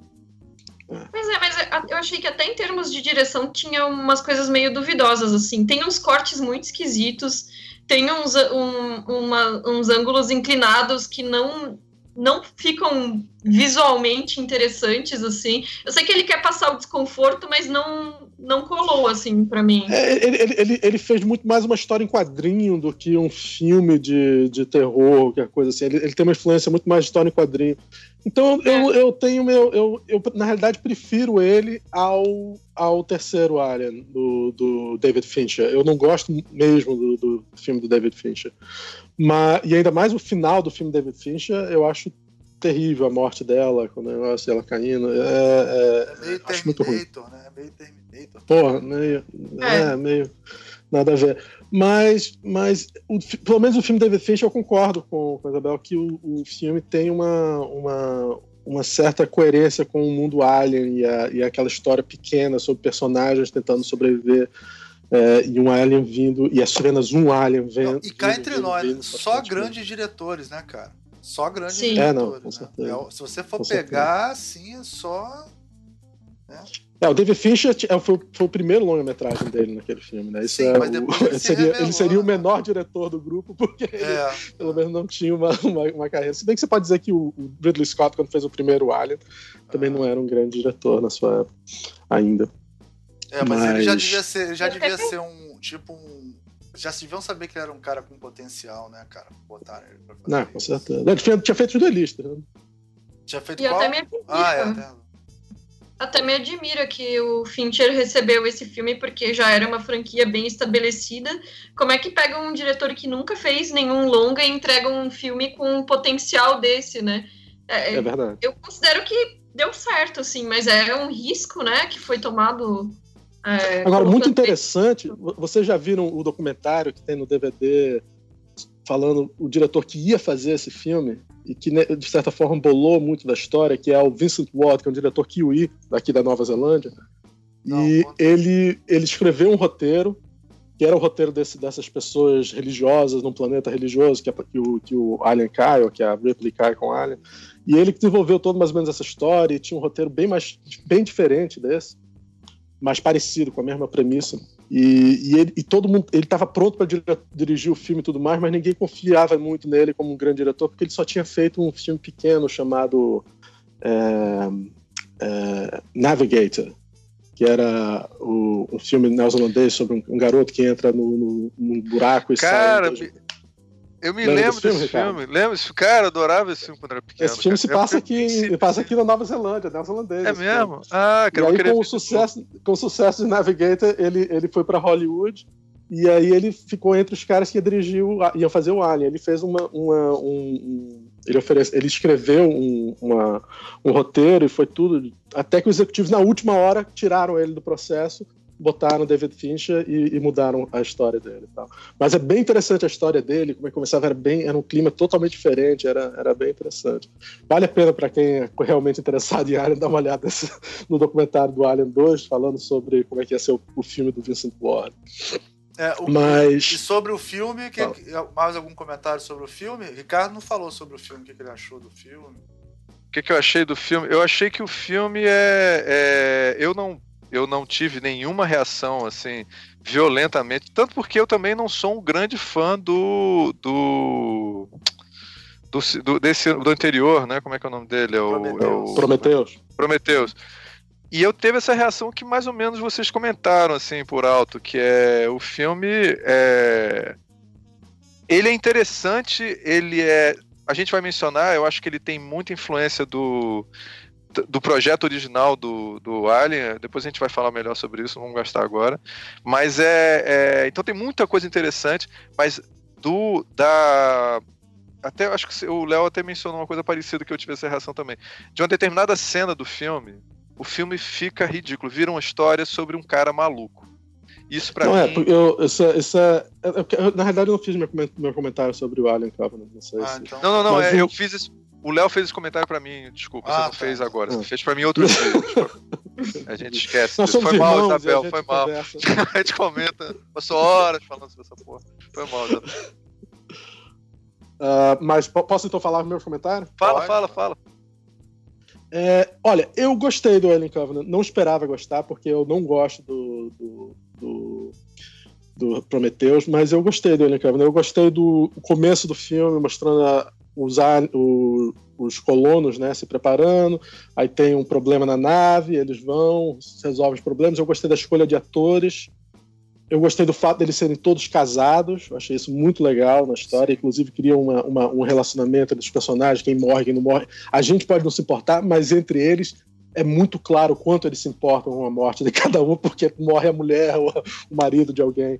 É, eu tava esperando ver o, o, James Franco no filme, porque ele aparece inclusive no trailer, né? Cara, isso foi o dinheiro aí... mais fácil do mundo, né, cara? Exatamente. Ele aparece mais no trailer do que no negócio, ele aparece no iPad. Isso foi uma das coisas que as pessoas mais reclamaram também. Eu falei, o que, que tem a ver, cara? O cara deve ter cortado as cenas do James Franco. Eles cortaram, eles cortaram é, tudo James Franco. É, eu, ele aparece. Eu fui, eu fui ver sem ter visto o trailer, né? Então eu nem sabia que ele tava. Aí quando ele aparece lá logo no início, né? Eu, olha, parece que é o James Franco. Olha, já. O que você tá fazendo aí? Eu é um cara igual. Não, é tipo assim, tem um cara igualzinho o James cara, Franco. Eu só reconheci que era o James Franco no iPad. Eu não reconheci quando ele tava no negócio, não, cara. Jura, jura. E, e eu, ele ficou na ilha, de na, na, ilha de edição, né? Porque não, lançaram uns extras aí, que é tipo um, uns videozinhos complementares, e tá lá ele, tipo, cenas que foram gravadas no filme e que não ficaram no, no corte final. Que é tipo não, um jantar de despedida, né? Um jantar de despedida. É, exatamente, exatamente. É, Inclusive, eu, eu, aconselho eu... as pessoas a verem esses, esses prólogos, que eles são bem legais. Assim. É, é Tem a, é, aparece a viagem da Ripley, né, pro, pro planeta, e aparece o, o jantar de despedida dos caras. Viagem da, da Ripley? A, da Dr. Shaw, desculpa. Ah, sim. Mas esse eu acho que é um pouco spoiler assistir. Esse eu acho que é melhor assistir depois. É, não, assistir depois. Mas que a gente aqui já tá no mundo do spoiler já aqui, né? A gente tá... eu tô contando que já viram. É. Não, eu, inclusive, tava muito curioso em ver, né? Porque é com aquele McBride, aquele ator, o, o barbudo, o barbudinho, o gordinho. Que é, sempre faz filme de comédia com o James Franco, e aí botaram James Franco e ele no filme. Espera, esse filme vai ser muito diferente do que eu espero. Porque vai ser um filme sobre maconheiros no espaço. Mas, mas, mas não, aí mataram o cara logo antes no começo. Mas é interessante eles terem usado um ator que todo mundo, de certa forma, gosta. O James Franco é um ator que as pessoas têm simpatia por ele. E, e aí, o fato dele morrer, a gente sente por saber quem ele é, de certa forma. Ele empresta o carisma pessoal do ator. Deixa eu só interromper e perguntar uma coisa para vocês, para você e para Isabel, que estão mais diretamente ligados a cinema, né? É, de um tempo para cá, todos os filmes passaram a ser feitos digitalmente. Eu acredito que esse filme deve ter sido feito também com câmera digital, não deve ter sido com filme, né? Com película. Eu acredito que não. Você acha que é película? Eu acho que é película. É. Mas, de toda maneira, é, antigamente, ou, ou, então esse custo caiu muito, né, cara? Porque hoje em dia os caras filmam enormidade de coisa para cortar depois, né? É, tem casos de filmes Bem, como isso... Rogue One que eles filmaram dois filmes, três filmes, né? O, e, e aí. É, e aí tem dois filmes, cara, que acontece de ter um ator super famoso que ele aparece cinco segundos na tela, que é o esse filme de James Franco e aquele Passengers, Passengers, né? Do Passageiros com a com Chris Pratt e Jennifer Lawrence. Que aparece o Andy Garcia, cara. É Jennifer Lawrence. Aparece o Andy Garcia três segundos no filme, né, cara? Será que aí eu fiquei pensando, será que isso tem a ver com que eles estão filmando digital e aí não tem custo de filmar pra cacete. Aí depois não, eles mandam não. pro corte e eliminam um personagem que se dane, sei lá. O que você tem que entender é o seguinte, cara, que o salário do ator, quando ele não é um grande ator, vamos dizer, um grande bilheteria, como seria um, um sei lá, um Michael Fassbender, talvez nem tanto, mas um, se o cara não ganha é, 20 milhões de dólares, se o cara ganha só um salário normal, é, não é um, um, custo muito grande. Você tem que lembrar que para vender o filme, eles gastam mais de 50 milhões de dólares só de, de, de, de, de é, às vezes 100 milhões de dólares para vender o filme, tá entendendo? Então é o dobro, às vezes mais do que quanto custou para fazer o filme. O custo que é ter um ator participar do filme e depois cortar ele não é tão grande desde que o filme funcione o roteiro e o, e o, e a edição funcione do jeito que eles querem. Então é. O Uri Allen já fez um filme inteiro, onde ele filmou o filme inteiro, editou e disse: não, os atores não estão bem. Aí ele mudou os atores de lugar e refilmou o filme todo e depois lançou o filme. É, e isso no filme do Diana faz diferença, né? Porque é, é, o, é o quanto custou o filme todo, né? É, mas aí é uma coisa ele... mais de. É, mas aí é um mais autor. Mas é a mesma coisa. É. Mas é a mesma coisa. O fato de ser autor é um filme que está funcionando ou não. o mais importante é que o filme funcione. Se o, você, isso é uma coisa que qualquer um que faz cinema acontece constantemente. Você faz uma cena que demorou uma semana para filmar foto e tudo mais, quando você chega, editou tudo junto. Se aquela cena não tá funcionando, você joga fora em 5 segundos, tá entendendo? É, você não vai guardar aquela cena só porque custou muito caro se não tá ajudando no filme, tá entendendo? É... Só pra comentar aqui, eu dei uma olhada aqui, foi, foi digital sim, a, as câmeras foram. Ah, ok. É, eu achava e aí, termina isso... logo, deixa, não é melhor o Léo terminar logo a... Mas de toda maneira já é, já é um digital é mais barato fazer isso, né? Provavelmente. Sim. o, o, digital não é necessariamente mais barato. Isso é uma falácia que o digital é mais barato, porque ele tem uma equipe muito maior para fazer, porque tem toda uma questão de, de, de pessoas envolvidas no, na, em como é que o digital vai ficar naquela hora, que para a produção nesse nível, o digital não é necessariamente tão mais barato. Ele ah. se torna mais melhor para se, se usar no sentido de que a, a pós-produção é automática. Você não tem que se transformar de película para digital para poder mudar coisas. Então, se você filma um filme como esse, onde tem janelas com espaço lá atrás o tempo todo, se você já filma em digital, você não perde uma geração, não perde nada, não perde qualidade quando você vai botar algum efeito especial em cima. Então ele facilita muito na pós-produção quando você tem muitos efeitos. Mas a, a, a questão do digital. A, capa, a é captação é... de imagem do digital é o mesmo preço da captação de imagem da película. Não é o mesmo preço, mas não é tão diferente assim. Tá não é uma coisa. Para filme independente se torna diferente porque é mais barato. Mas essas questões, essas câmeras digitais são extremamente caras também, entendeu? Não é necessariamente mais barato. Não é como se elas estivessem usando uma câmera é, de casa. Ela tem uma equipe e uma galera que que cobra muito caro para trabalhar nesse material novo, tá entendendo? Então, é, é, é, no, pelo que eu sei, não é uma diferença tão grande nesse sentido. Ela se torna uma diferença grande no momento em que você leva isso para pós-produção. Ok. E, Mas, e aí, anyway. finaliza, finaliza, não. Ok. É, bem, o que eu estava falando? Então, o, eu gosto muito do começo do filme. Desculpa, eu estava voltando assim para explicar a minha parte. Então, eu gosto muito do começo do filme, é, toda essa questão. O fato do cara resolver ir atrás daquele, daquele planeta quando ele recebe a mensagem, eu achei interessante. Ele só explica um pouquinho, um pouquinho porque o cara faria isso. Quando ele diz que ele é um cara de fé, que, ao meu entender, ele é um cara que acredita em Deus e acredita em mensagens. Então, ele acredita na possibilidade de seguir. Se Deus mandou uma mensagem, talvez seja alguma coisa. Só que eu acho que eles não desenvolveram isso, por isso não funciona muito bem. Mas esse é o meu entendimento do que, que eles queriam passar com o personagem do capitão. Capitão inseguro, que, que, que primeiro ele vê as pessoas dizendo que não, não, não seguindo a ordem dele, e aí depois ele resolve fazer o que todo mundo quer, com medo das pessoas não seguir, ficarem insatisfeitas com ele de novo e ao mesmo tempo ele acredita em, em mensagens de Deus. E ele acha que talvez essa seja uma mensagem. Isso poderia ter sido muito mais bem desenvolvido. Ok? É, vocês podem discordar de mim, obviamente. Mas aí ele vai.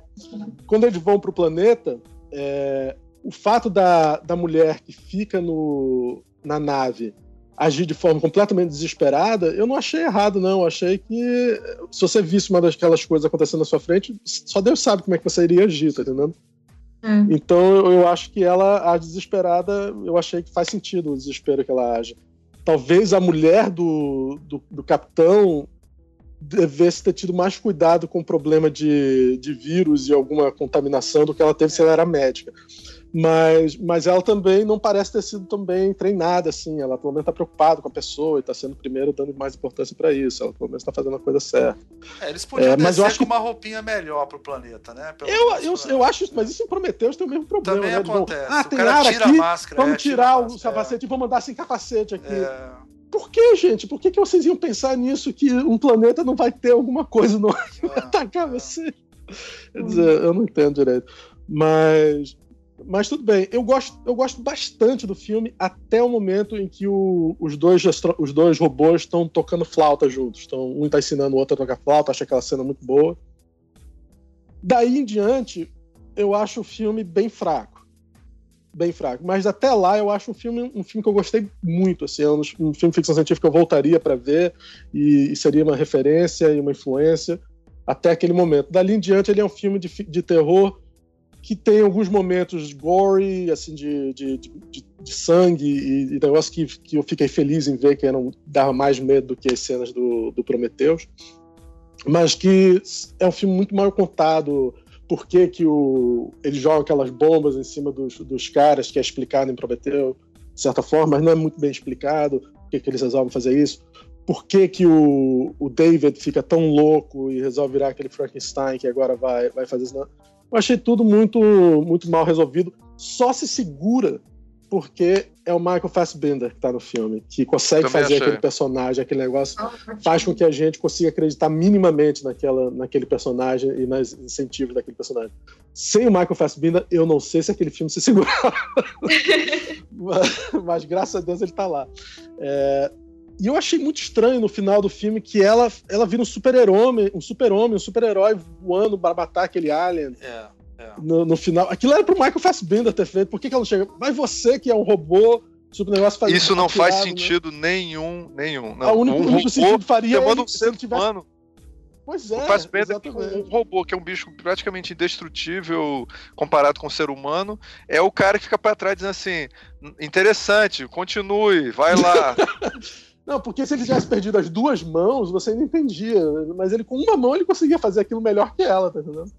Mas, mas. E ela faz aquilo tudo, consegue matar o Alien, inclusive. É o caralho, essa mulher, essa mulher botou a Ripley no chão, tá entendendo? A Ripley que botava aquele negócio atrás do Alien. Pô, não é nada comparado com aquela mulher. Não, e, e no final ele é o, o, malvado e podia ser o bonzinho. Aquilo ali, sabe? Oh vontade de dormir, é, total. Mas todo mundo já sabia, né? Aquilo ali todo mundo já sabia. Ah, né? é, a, reviravolta, a reviravolta do filme é muito previsível. É pra gente é. ficar pensando naquela dúvida, mas na verdade você assiste o filme já sabendo que Sim. é o David que tá no final, né? Não tem como. Não, no momento que ele corta o cabelo, ele corta o cabelo e fica igual ao outro, Você Sim. sabe que vai ter uma discussão de quem é quem ali. em algum momento. A luta entre os dois, a luta física mesmo, é, eu acho assim tremendamente desinteressante. São, são, duas inteligências artificiais fodas, tipo, ah. seres avançadíssimos, e estão lá, sabe, luta mano a mano, na parede. Acho é, é, o tipo de solução que tenta transformar, dar uma pitada de ação no filme, sendo que até então o filme estava é, se focando mais nas, em outras discussões mesmo, né? Não em, em ação propriamente dita. Então, Aliás, falando, falando nessa cena de ação, vocês viram a referência Blade Runner? Qual? Qual? Ele enfia, ela, ela, o cara enfia, ou é ela que enfia a faca. Não, um, um negócio, aí ele fala, That's the spirit. Sim, sim, sim. É. O é prego, enfia, né? enfia um prego. É enfia o prego. Ela enfia um negócio nele, ele é fala, That's the spirit, que é a cena do Roy Batty, quando o, o, o, Harrison Ford bate com um cano na cabeça do Roy Batty, e aí ele grita, That's the spirit. Agora é, é ele fazendo referência a ele mesmo. Ridley Scott fazendo referência a ele mesmo. Agora a questão da motivação, de por que, que ele lançou as bombas é, contra os engenheiros, né? Isso é, é, na minha opinião, a motivação dele toda foi é, de superação dos humanos, né? Porque no, no, no flashback que tem no começo do filme, ele questiona o Vyland lá, é, quem que, quem que me criou? Foi você, né? Beleza. É, quem criou você? E os humanos não sabem quem os criaram. E essa é uma questão que já estava no Prometheus, essa, essa sede de saber da onde nós viemos, né? E aí, a partir do momento que eles têm a resposta de quem, quem criou eles, e ele sai com a doutora Shaw no final do, é, do Prometheus para esse planeta específico do, dos, dos engenheiros, né? Ele, ele diversas vezes, ele até cita pro pro outro Fassbender lá, eu esqueci o nome dele agora. É, Walter. Que os, Walter. É, que, que os humanos eram indignos de sua criação. Então ele, destruindo os criadores dos humanos, ele se coloca acima daqueles que, que o criaram, né? É tipo uma competição mesmo. E tanto que no final ele coloca aquela música, né, para tocar o, da, o, do, o, dos deuses entrando na Valhalla, porque agora ele é que estava agindo como um deus, né? Ele tinha criado a vida e ele estava levando literalmente o embrião de Adão e Eva para esse paraíso, né? Então ele claro, usa claro. uma série de metáforas religiosas ali que eu achei que ficaram interessantes. É, o nome da, da nave é Covenant, que seria aliança também, né? Remete um pouco à arca Sim. da aliança também, essa coisa. Sim. É Todos arca, os casais é, levados. É, né? uma arca. É, eu, eu, só, eu, eu só tenho dificuldade, é, e é uma coisa que o filme não aborda em momento nenhum, tá? Que se ele acha que os seres humanos são indignos porque destroem ou porque não são. Não está claro para mim porque é que eles são indignos, tá? É, e ele cria uma criatura que o único objetivo é destruir outras criaturas e não construir mais nada. Eu não sei exatamente onde. Não, é, se é uma grande discussão é, filosófica, ou sei lá o que, sobre a, a, existência dos seres humanos, a proposta dele é ridícula, né? Que é criar um alien. E aí você cria um alien e você resolveu o problema da existência. Eu acho, assim, é uma pseudo-discussão. Eu acho que. Eu concordo com você, Isabel. Acho que você, você analisou perfeitamente isso. E eu acho que o filme. É um, é você está falando, é um filme esteticamente de alta qualidade. Ele sabe usar as metáforas maravilhosamente do filme. A premissa da, da, da discussão é que eu, eu, eu não, não me não achei, não, sei lá, não, tem como ser interessante a solução para a humanidade ter criar uma criatura que destrói todas as outras criaturas, isso é que é. É, mas eu não, acho que era que tá, a vontade dele criar, né? superior. É a vontade dele é. criar e aquilo foi o que ele criou. Então é isso, é a criação Mas aí ele tá... conseguiu criar, ele, é isso que ele conseguiu criar. Ele, se ele é um cara tão exigente, ele não tem nenhum nível de exigência com ele mesmo. Tipo, cara, eu consegui criar um alien, então eu tô feliz, eu sou superior aos seres humanos. Eles construíram acho... ele, que é foda, tá entendendo? Eu acho que ele tinha uma crença maior nele do que a própria capacidade dele, porque em, em algum momento é, o, o Walter até corrige ele que ele faz uma citação e cita o autor errado, né? Sim. Então ele às vezes ele, ele, acha que sabe das coisas, mas ele não sabe. Então a única coisa, na verdade, ele, ele desenhava, ele tocava, mas nada daquilo era criação dele. Ele só estava reproduzindo obras de, de terceiros. E a única coisa que ele teve capacidade de criar é um elemento de destruição. Entendi. É, eu, eu, eu acho. É aquele negócio. Tá, esses temas estão todos lá. A questão é o quanto, quão bem que eles estão é, sendo postos, né? Sim. E a minha questão é, é, que eles não são muito bem postos. Inclusive, não fica claro se o, o David é louco, se ele ficou louco, se ele sempre foi louco, se, se ele sempre ou teve ele isso, superou... ou isso a partir da morte é. do. Ou do, se ele superou a moralidade. Dele. Eu acho que tem uma coisa que ele coloca. Ele pode ter. O que seria interessante é que ele não é louco. Ele superou a moralidade humana. Então ele é. agora tá. Mas não é isso, ele é louco. ele, no fundo, ele é a, a, Isabel colocou, ele. Né, ele, ele, no fundo, ele acha que tá Mas ele ficou louco ou ele sempre foi louco? Ele foi criado Olha, louco? Ele foi. Minha eu, opinião. Eu minha opinião, tirando do Prometheus e desse filme, é, é, no Prometheus ele mostra que ele, além da, da consciência da, da inteligência artificial e tudo, ele tem um, uma coisa de uma individualidade, de, um, de um, um, desejo de ter respostas que teoricamente seria algo humano, que tanto que ele envenena o cara lá com aquele líquido é, negro justamente só para ver o que, que ia dar. Foi uma coisa meio na, meio na louca, né? E ele, quando, quando consegue as respostas no final, ele fica com essa obsessão, negocia para eles irem embora para o planeta do, dos engenheiros. Mas como ele matou a doutora Shaw e ficou nessa solidão por uma década aí, né? É, aí, nesse momento, eu acho que ele se perdeu, porque esses androides, eles estão sempre vinculados a um humano, os sintéticos aí, né? A um humano que fazem companhia a eles, e eu não sei como isso afetou, mas naquele momento em que chega a equipe de exploração agora no Covenant, e que ele tá lá cabeludo sozinho, é, ele é mostrado refletido em um espelho deformado. Então, essa imagem dessa deformação mostra é, como ele se alterou nesse, nesse período que ele permaneceu sozinho. Para mim, ali era o reflexo de uma pessoa louca tentando aparentar a normalidade, mas que já, por não ter companhia, já tinha largado de mão, não cortava mais o cabelo, já vivia do jeito que estava vivendo, né? É, tanto que quando é, o Jonas chega, ele fica arrumadinho eu, de novo, né? Verdade. É. é. Eu concordo com essa análise das metáforas que eles colocam lá, acho que isso é bem. tá bem claro. Eu só não eu só gosto. Eu, eu, o seguinte, eu gosto muito do personagem. A única coisa que eu gosto verdadeiramente do, do, do outro anterior é o. Gente, me ajuda, por favor. Prometheus. O, o, o Prometheus é, é o personagem do dele, né, do David. David. Que é que inclusive, pô, faz referência ao Lawrence da Arábia. Ele tem uma coisa meio é, é, ele parece um personagem do é, cinema. O Lawrence é, da é. Arábia, que era uma pessoa que estava contestando o sistema britânico naquele filme. Então também tem esse, essa coisa de ele ser contestador, né? Ele admirava uma pessoa Exatamente. contestadora. É. E aí transformar um personagem que é o personagem mais rico do filme para mim, pelo menos, assim, porque eu acho que, a, por exemplo, o personagem feminino nesse filme é muito mais interessante do que o personagem feminino do outro filme. É... Que, aliás, todos os personagens do outro filme eu acho super genéricos, assim. Peraí, é, qual o, filme? o Idris Elba... Fala o nome. O Prometheus. Prometheus, Prometheus acha, todos eles genéricos. Você acha a, a, essa atriz desse filme do Covenant melhor do que a atriz do Prometheus? Não é melhor atriz, o melhor personagem. Personagem. personagem interessante. É o personagem. A atriz, não, não tô entrando nisso, não. Eu, o Idris Elba eu acho até mais interessante, é um personagem diferente, assim, mas não, também não é especial. Agora, o David é do caralho. Ele virar um maluco, eu acho que é uma pena, assim. Um personagem com muito potencial, assim. É isso.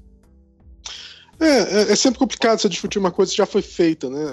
O filme tá lá, então você fez, ah, se tivesse feito isso ou aquilo. É é, é, o, e, e, e, acaba ficando um pouco esses sentimentos assim. O Ridley Scott é um cara que demora muito tempo para fazer os seus visuais, as coisas visuais funcionarem, mas você sente que o trabalho dele com roteiro e o jeito que ele trabalha com os roteiristas é, é ele gosta muito de trabalhar com diferentes roteiristas. Ele geralmente chama um cara para desenvolver a história, aí quando o cara desenvolve toda a história, ele demite o cara e bota um outro cara para trabalhar agora no roteiro dele para fazer para mudar as coisas e ficar. Ele, ele, faz muito isso. Ele fez isso no primeiro Alien, onde tinha o, o, o, roteirista que era o cara que fez. É, que trabalhou com Duna, trabalhou com outras coisas, trabalhou com.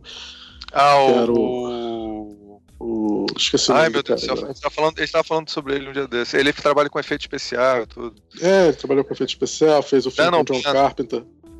É o, o Dan John Carpenter. É, Dan Bannon. E, e aí Dan Bannon bolou a história, e aí veio com o Ridley Scott entrou para fazer o filme, ele demitiu o Dan Bannon ou, ou, chamou um outro cara para escrever em cima do roteiro e, e, e abandonou um bando de coisas. Dan Bannon e meio que... Fez a mesma coisa com é, Blade Runner também. Fez a mesma coisa com Blade Runner, ele também, o Hampton Fetch, que tinha, tinha desenvolvido toda a história, todo o negócio, quer dizer, não que a história fosse original fosse dele, mas ele tinha adaptado, ele era um projeto dele.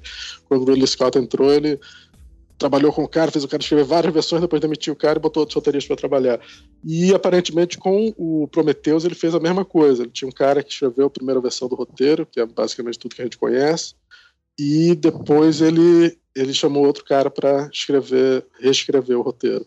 Agora, o interessante é que saiu a versão original do, do Prometeu, saiu na, na, na, internet, as pessoas podem ver, e pelo que os comentários saíram, era que no roteiro original, muitos dos problemas que a gente reclama do Prometheus estão resolvidos no roteiro original. É quase como que o Ridley Scott é importante aquilo e cortou.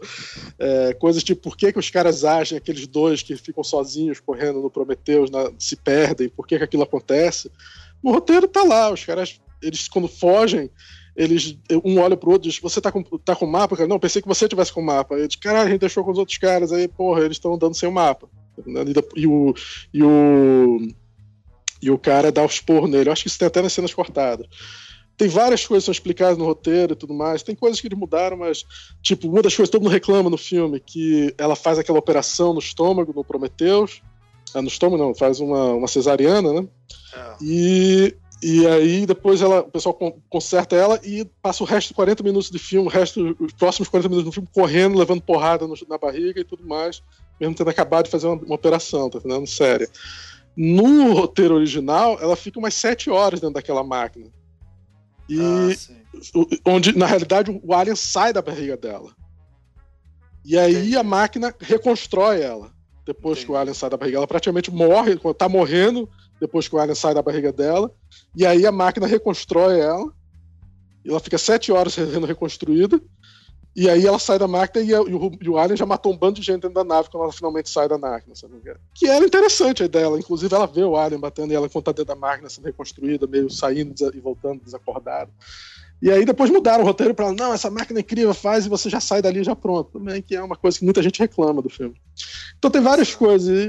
Por que, que o Ridley Scott faz essas mudanças? Falando, falando nisso que você tá já entrando no, nessa coisa da, da, dessa criação de, de, de, artefatos e tal, né? Falando um pouco de uhum. design. Uhum. Vamos falar do design do filme um pouquinho. Porque Aliás, é só, só, só para continuar esse negócio da, daquela máquina do Prometheus, foi o motivo pelo qual o roteirista foi, foi, foi contratado, né? Quando ele, ele foi para uma meeting, uma, uma, uma, uma reunião para decidir como é que era a história do filme, aí ele apresentou essa máquina como uma das coisas que ia ter no filme. Quando ele descreveu como é que a máquina fazia e a cena que ia ter, e ele foi contratado na hora pelo Ridley Scott para fazer o filme, porque ele tinha bolado aquela máquina. Pois é, porque o Ridley Scott se amarra nesse tipo de coisa, né? A gente pode Exatamente. falar muita coisa do trabalho dele, mas a qualidade de direção de arte, de design de personagens, de cenografia, isso é indiscutível, né? É... E, ele come... e, ele começou a carreira dele trabalhando com cenografia, essas coisas também, como, como cenógrafo. Ele, ele, é bom nisso, né?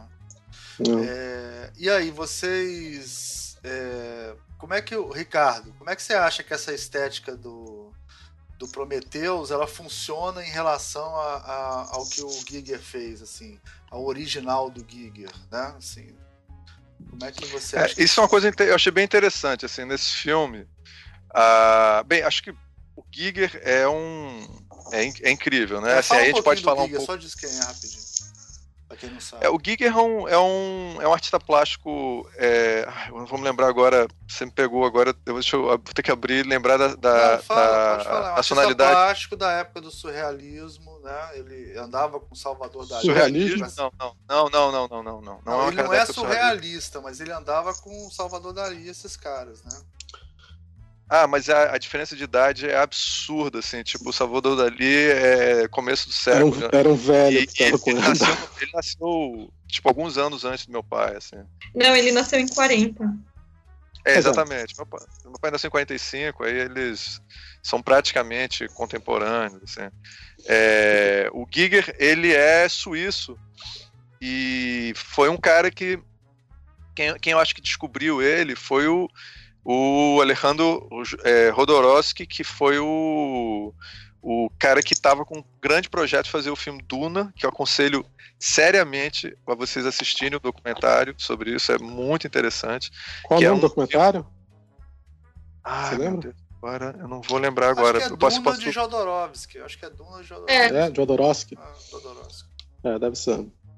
E aí o, o, e aí então é, nesse, nesse, nessa história é, o Jodorowsky ele, ele juntou e Jodorowsky é um é um esse sim fez parte do movimento surrealista na no México e é, num segundo num segundo movimento surrealista no México é, e mas ele é chileno ele, né mas, ele, é mas é chileno, ele é chileno é, ele é chileno e, e aí ele e ele virou depois. E ele é famoso, só, só, só por uma coisa, ele é famoso no cinema porque ele dirigiu É o Topo e dirigiu A Montanha Encantada, eu acho que é da, da Holy Mountain, A Montanha Sagrada. Né?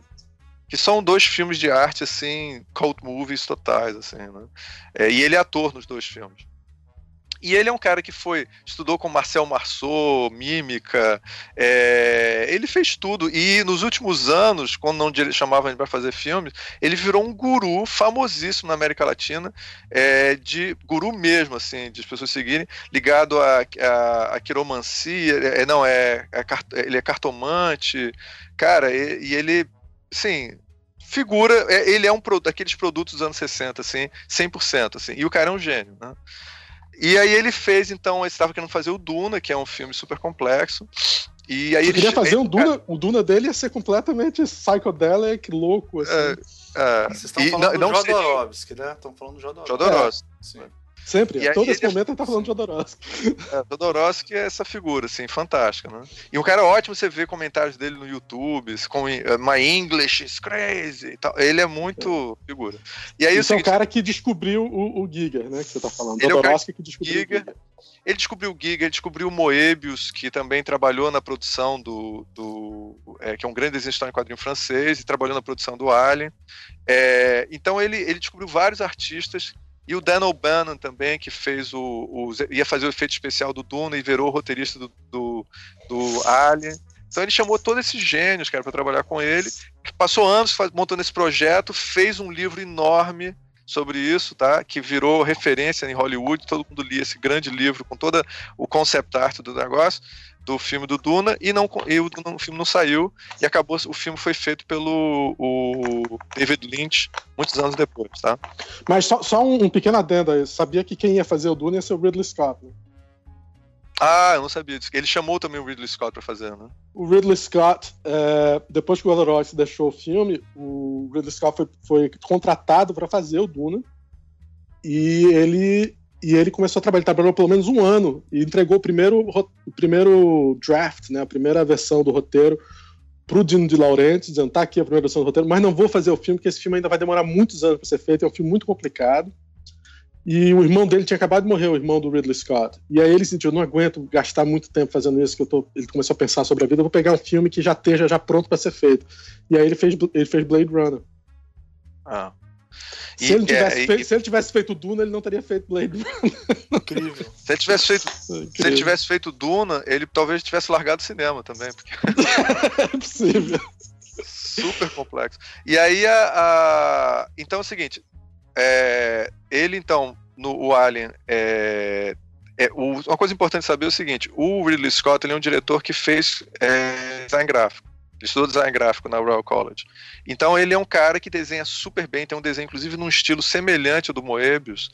Ele, ele, ele fazia originalmente, ele fazia os próprios storyboards, são super bonitos assim. E, e aí ele chamou to, muito da equipe do, do Duna, né? E como eu acabei de falar, e aí montou esse pessoal. E o Giger foi o mais importante. O mundo que ele criou para o Alien é o mundo dos desenhos do Giger. O Giger já tinha passado anos trabalhando nisso, desde os anos 70 ele tinha feito vários, vários trabalhos assim, que tinham aquele mundo que era mistura de orgânico com máquina. Inclusive, é você o... pode encontrar algumas criaturas que ele desenhava que lembravam o Alien já, já era uma já coisa tinha meio... um tanque que ele fez pra Duna que é igualzinho o Alien.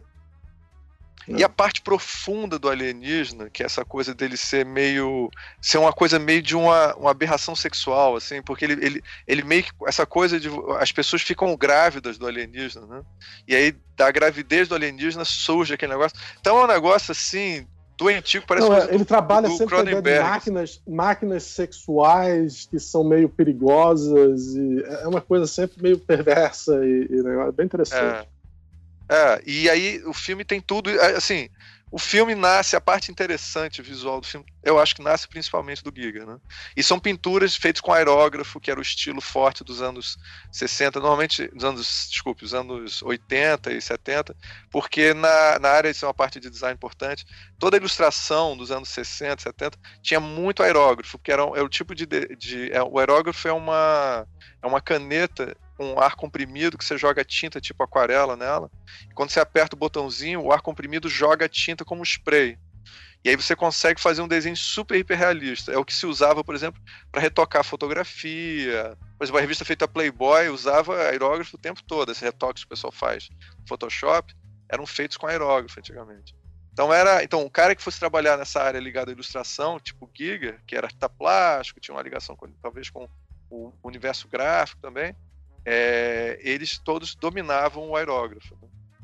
Então ele, ele é um cara super assim. Ele fazia as capas da Metal Lurlan, Heavy Metal, todo esse universo que estava conectado. Aliás, a gente já falou isso outras vezes.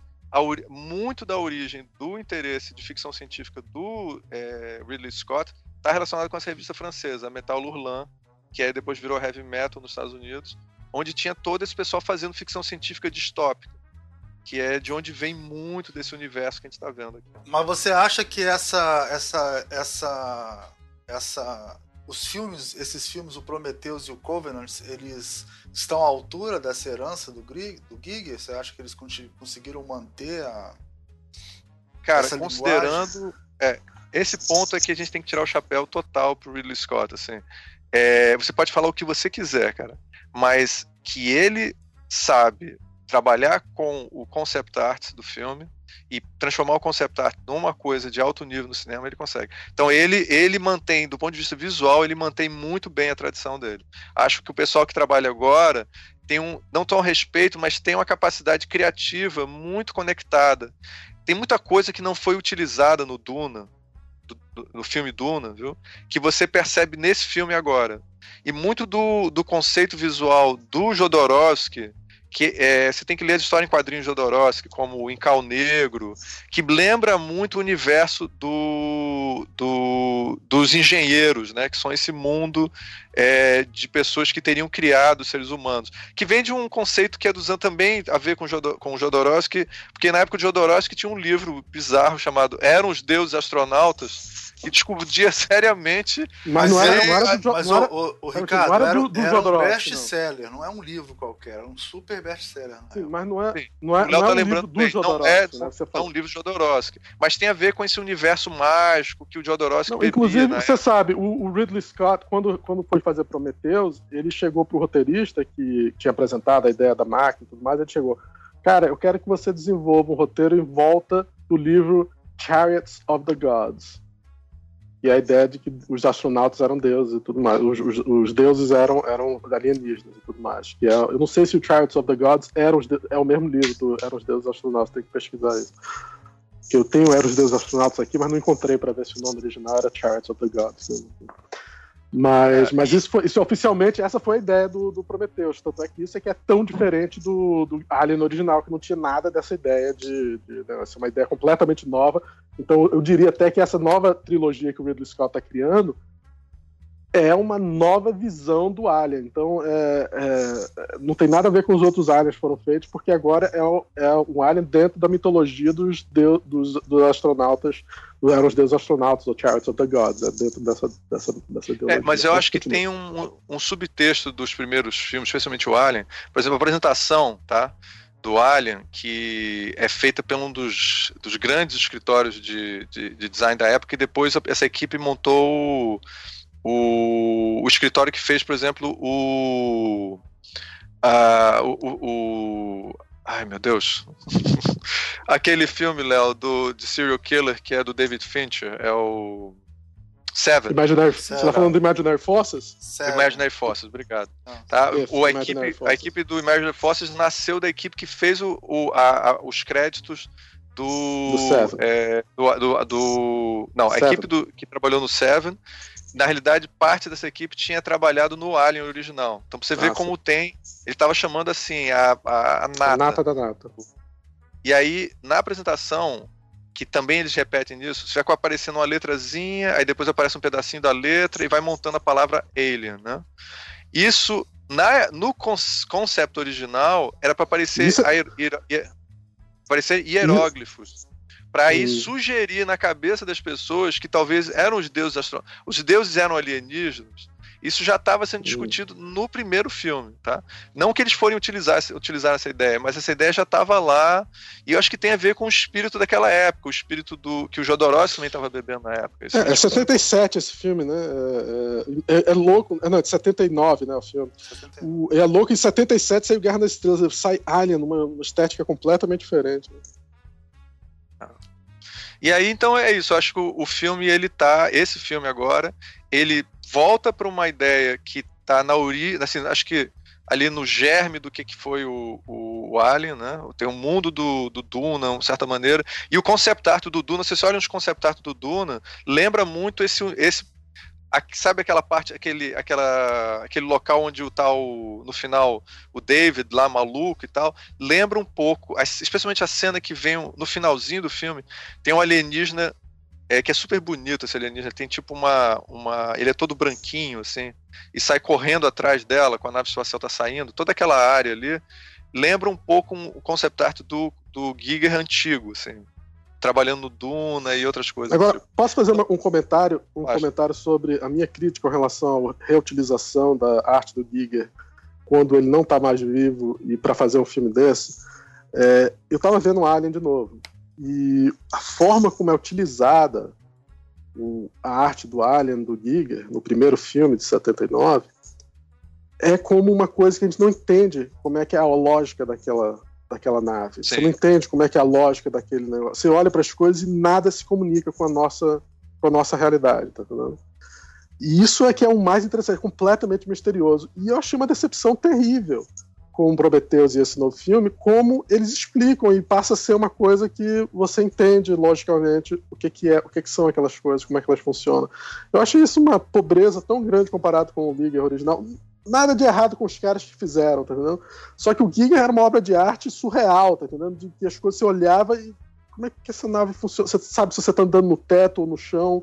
Você não, não tem, não consegue entender a lógica da nave, tá entendendo? E aí eles vão, vai o cara mexe naqueles botões e as coisas começam a aparecer e vira tudo lógico e tudo de uma forma que a gente entende e, e os corredores são só corredores. Cara, é uma decepção tão grande. Eu achei, eu achei. É porque a gente, não sabe, a gente não sabe nem se aqueles corredores é um ser vivo, sei lá. Né? Porque ele é tão Exatamente, orgânico, podia ser você uma. Você não sabe se exatamente. aquilo é a baba do, do alien que construiu aquilo. Não, você não, não sabe. sabe. nada, não sabe nada. Era, era um mistério total. Pareciam ossos. Será que você está dentro de algum bicho? Era uma coisa. E agora não, é só uma nave de metal. E você aperta os botões, ela aparece um holograma que você faz as coisas. Funciona, é só usar som. Pronto. É muito mais pobre do que antes. É, mas é uma coisa que eu queria. eu queria eu precisar fazer isso, né? mas tudo bem. Eu queria só tirar uma dúvida, porque assim, pode estar tá rolando um saudosismo na nossa parte, tá? Então a gente tem que considerar essa, essa hipótese. Então, Isabel, que você teve alguma reação desse tipo, assim, já que você viu todos os filmes tão pouco tempo, assim, você teve essa, essa reação, assim, de sentir que o pessoal tava, tava se perdeu alguma coisa em relação ao Alien original? Ah, sem dúvida.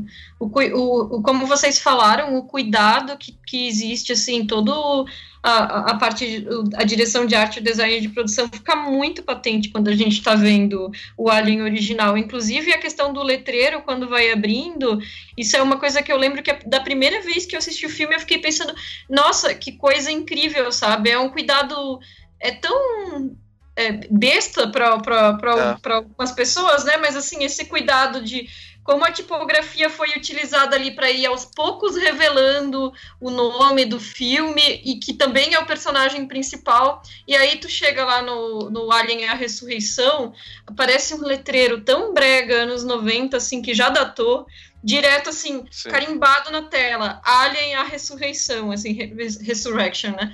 E, Aliás, nossa, uma da... desculpa, desculpa, continua Não, falando. É, é, muito feio, sabe? É uma estética muito feia. E, e eu acho que o Prometheus, é, o, o Giger ele voltou a trabalhar no Prometheus em algumas concept arts e tal, e eu acho que é, mesmo ele, ele já tendo falecido, é, no Covenant, como uma sequência direta e se alimentando também dessa estética, e de novo sob a direção do Ridley Scott, se beneficia muito nesse sentido, porque esses dois filmes eles parecem esteticamente muito mais ligados ao Alien original do que qualquer outro, do, qualquer outro dos três das, das sequências. Sim. E eu é, acho eu, eu, eu as pessoas que criticam não levarem isso em consideração, entendeu? Porque é como se elas fossem cegas para isso. Elas ficam olhando a, a, história, sei lá, tentando achar fanfic, mas não conseguem entender as metáforas visuais que tem nos três filmes comum, assim. Eu acho incrível isso. É, é meio que uma sequência. Inclusive a, a, música, né? Eles trouxeram a música de volta do, do, do, cara. Não, e aproveitando esse gancho, né? Inclusive no Prometheus, a cadeira que o engenheiro utiliza no final, que tem aquele formato fálico, que remete ao próprio Alien e remete a toda essa estética é, de violência sexual que é utilizada no, no primeiro filme. E depois a questão do Covenant do, do templo, né? Daquela construção imensa que parece quase orgânica, quase que como uma montanha, mas que a gente percebe todo um cuidado de colocar as esculturas, os detalhes nas paredes, quase como se fossem hieróglifos também. E então, assim, os outros filmes da série eles não têm esse, esse mesmo cuidado com a estética, incluindo é, isso de utilizar a própria imagem do Alien a torto e a direito, meio que banalizando o medo que a gente tinha daquela coisa que era meio oculta, né? Ameaça oculta. É, eu, eu, eu, concordo totalmente. E uma coisa que eu queria comentar, o que o Léo falou, e, e cruzando com o que a Isabel falou, é o seguinte: eu acho que o Alien misterioso, que é o Alien é, que no fundo é, é, você percebe um, uma conexão com o Tubarão, que é um filme, né, o Jaws, que é um filme que você não vê direito o, o monstro, a ideia do mistério por trás do monstro. Eu acho que eles, eles gastaram um pouco essa ideia. Eu não sei se dava para trabalhar tanto ainda em cima do mistério. As pessoas, no momento que você cria o universo e aí começa a fazer esse era aquela coisa, talvez não valesse a pena continuar fazendo filme sobre Alien, tá, tá Porque não tem nada mais a ver com a história original. E aí agora eles fazem uma coisa que explica tudo, é vira um, um Senhor dos Anéis. Em vez, assim, de ser, é. em vez de ser um filme sobre mistério, é um filme sobre explicações. Né? Exatamente. é, vira muito tipo uma continuação do Senhor dos Anéis, ou uma coisa desse tipo, sabe? É tipo é. esses novos filmes que estão fazendo sobre o Senhor dos Anéis. Eu, explicando... eu até me pergunto se Alien, o oitavo passageiro, fosse lançado hoje em dia, eu acho que as pessoas iam reagir muito negativamente ao ritmo original do filme. Que é fantástico.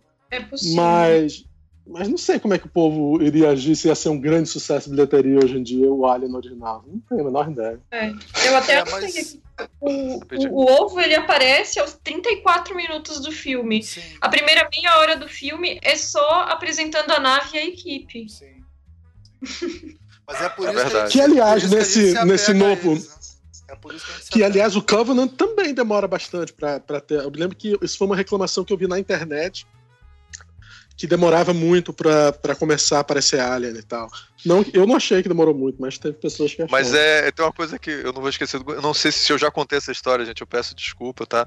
Mas eu, eu acho que eu fui ver com o Léo esse filme. Eu não sei qual é que eu fui ver. Um filme daquele filme do Tom Cruise.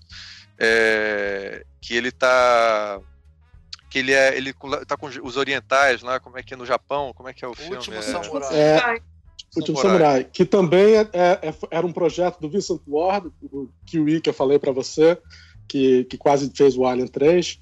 Ele, era um projeto dele que há anos ele queria fazer, ninguém deixou ele fazer, ele acabou vendendo para Hollywood e foi, e foi, feito por outra pessoa que e foi filmado em, em, na Nova Zelândia também. Ah, Mas fala. E, e que é um filme raro que não tem whitewashing, né? Mas aí a, a... Bem, se você não considera o herói ser o. É, um, um herói salvar o Japão, né? Um americano não, é, salvar o Japão. É o pior tipo de whitewashing que tem, né? Mas assim, o filme, cara, é, a gente foi ver o filme e aí a, o começo do filme tinha ação, a garotada que tava assistindo o filme a, tava acordada, assim. Aí o resto do filme inteiro o pessoal dormiu o filme inteiro Aí no final tinha ação, eles acordaram de novo. Então, assim, é. cara, se a gente tá atendendo a esse público, é difícil, é, é muito complicado. Não, e eu acho que essa é a preocupação do Ridley Scott, por isso que ele corta os filmes dele demais. ele fica preocupado com esse público, tá entendendo? Ele, ele às vezes faz uns filmes mais, mas ele tem medo de lançar a, a, versão correta do filme. Por isso que às vezes ele lança a versão do diretor com mais, tipo, o filme lá do Orlando Bloom. Ele obviamente teve medo de lançar a versão dele e fez uma versão onde ele cortou o filme bem picadinho para ter mais ação. O filme é um filme que funcionasse melhor para o público mais jovem. Só que acabou ninguém gostando do filme, tá entendendo? Então é, é, é, essa falta de confiança no material original é um problema que acho que é, às vezes peca Eu senti no comentário, o seu comentário, viu, Isabel? É uma certa admiração pelo uma, um pioneirismo, uma preocupação com detalhe que você sente que desapareceu né, nos filmes, né? E até às vezes é, se beneficiar de, como é que eu posso dizer, de dificuldades técnicas da época para criar algo que possa ser melhor, né? Porque, obviamente, no filme de 79 eles não tinham como usar é, os efeitos digitais para fazer o, o, Alien, então era aquele ator de 2 metros e 10 vestido com uma roupa, né? E, e, se aquilo fosse mostrado o tempo inteiro, ia mostrar que era ridículo, era um cara vestido não, de espuma. Eles tiveram então... que fazer as, as cenas de morte do daquele cara, acho que é o primeiro cara que é morto pelo Alien, tá procurando o gatinho. Aí o Alien vem de cima, ele sente, tá, Sim. tem água caindo em cima dele, ele, sente, ele olha pra, quase não mostra nada aquela cena. É nada. É incrível como ela funciona com som, cortes fortes e, e, e, e close-ups.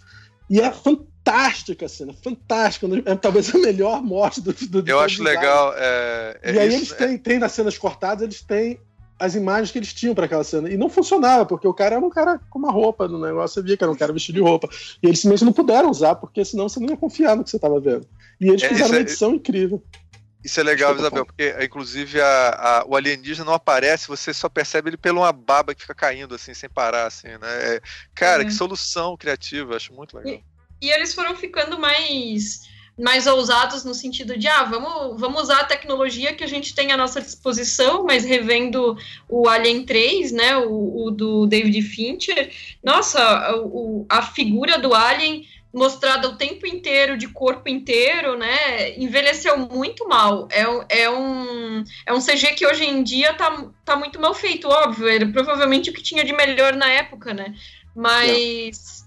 É, essa, essas às vezes são as vantagens de trabalhar com, com as limitações, né? Dentro dessas limitações da época, a coisa ficava mais, mais apurada. O efeito prático envelhece melhor, né, cara? Normalmente o efeito prático.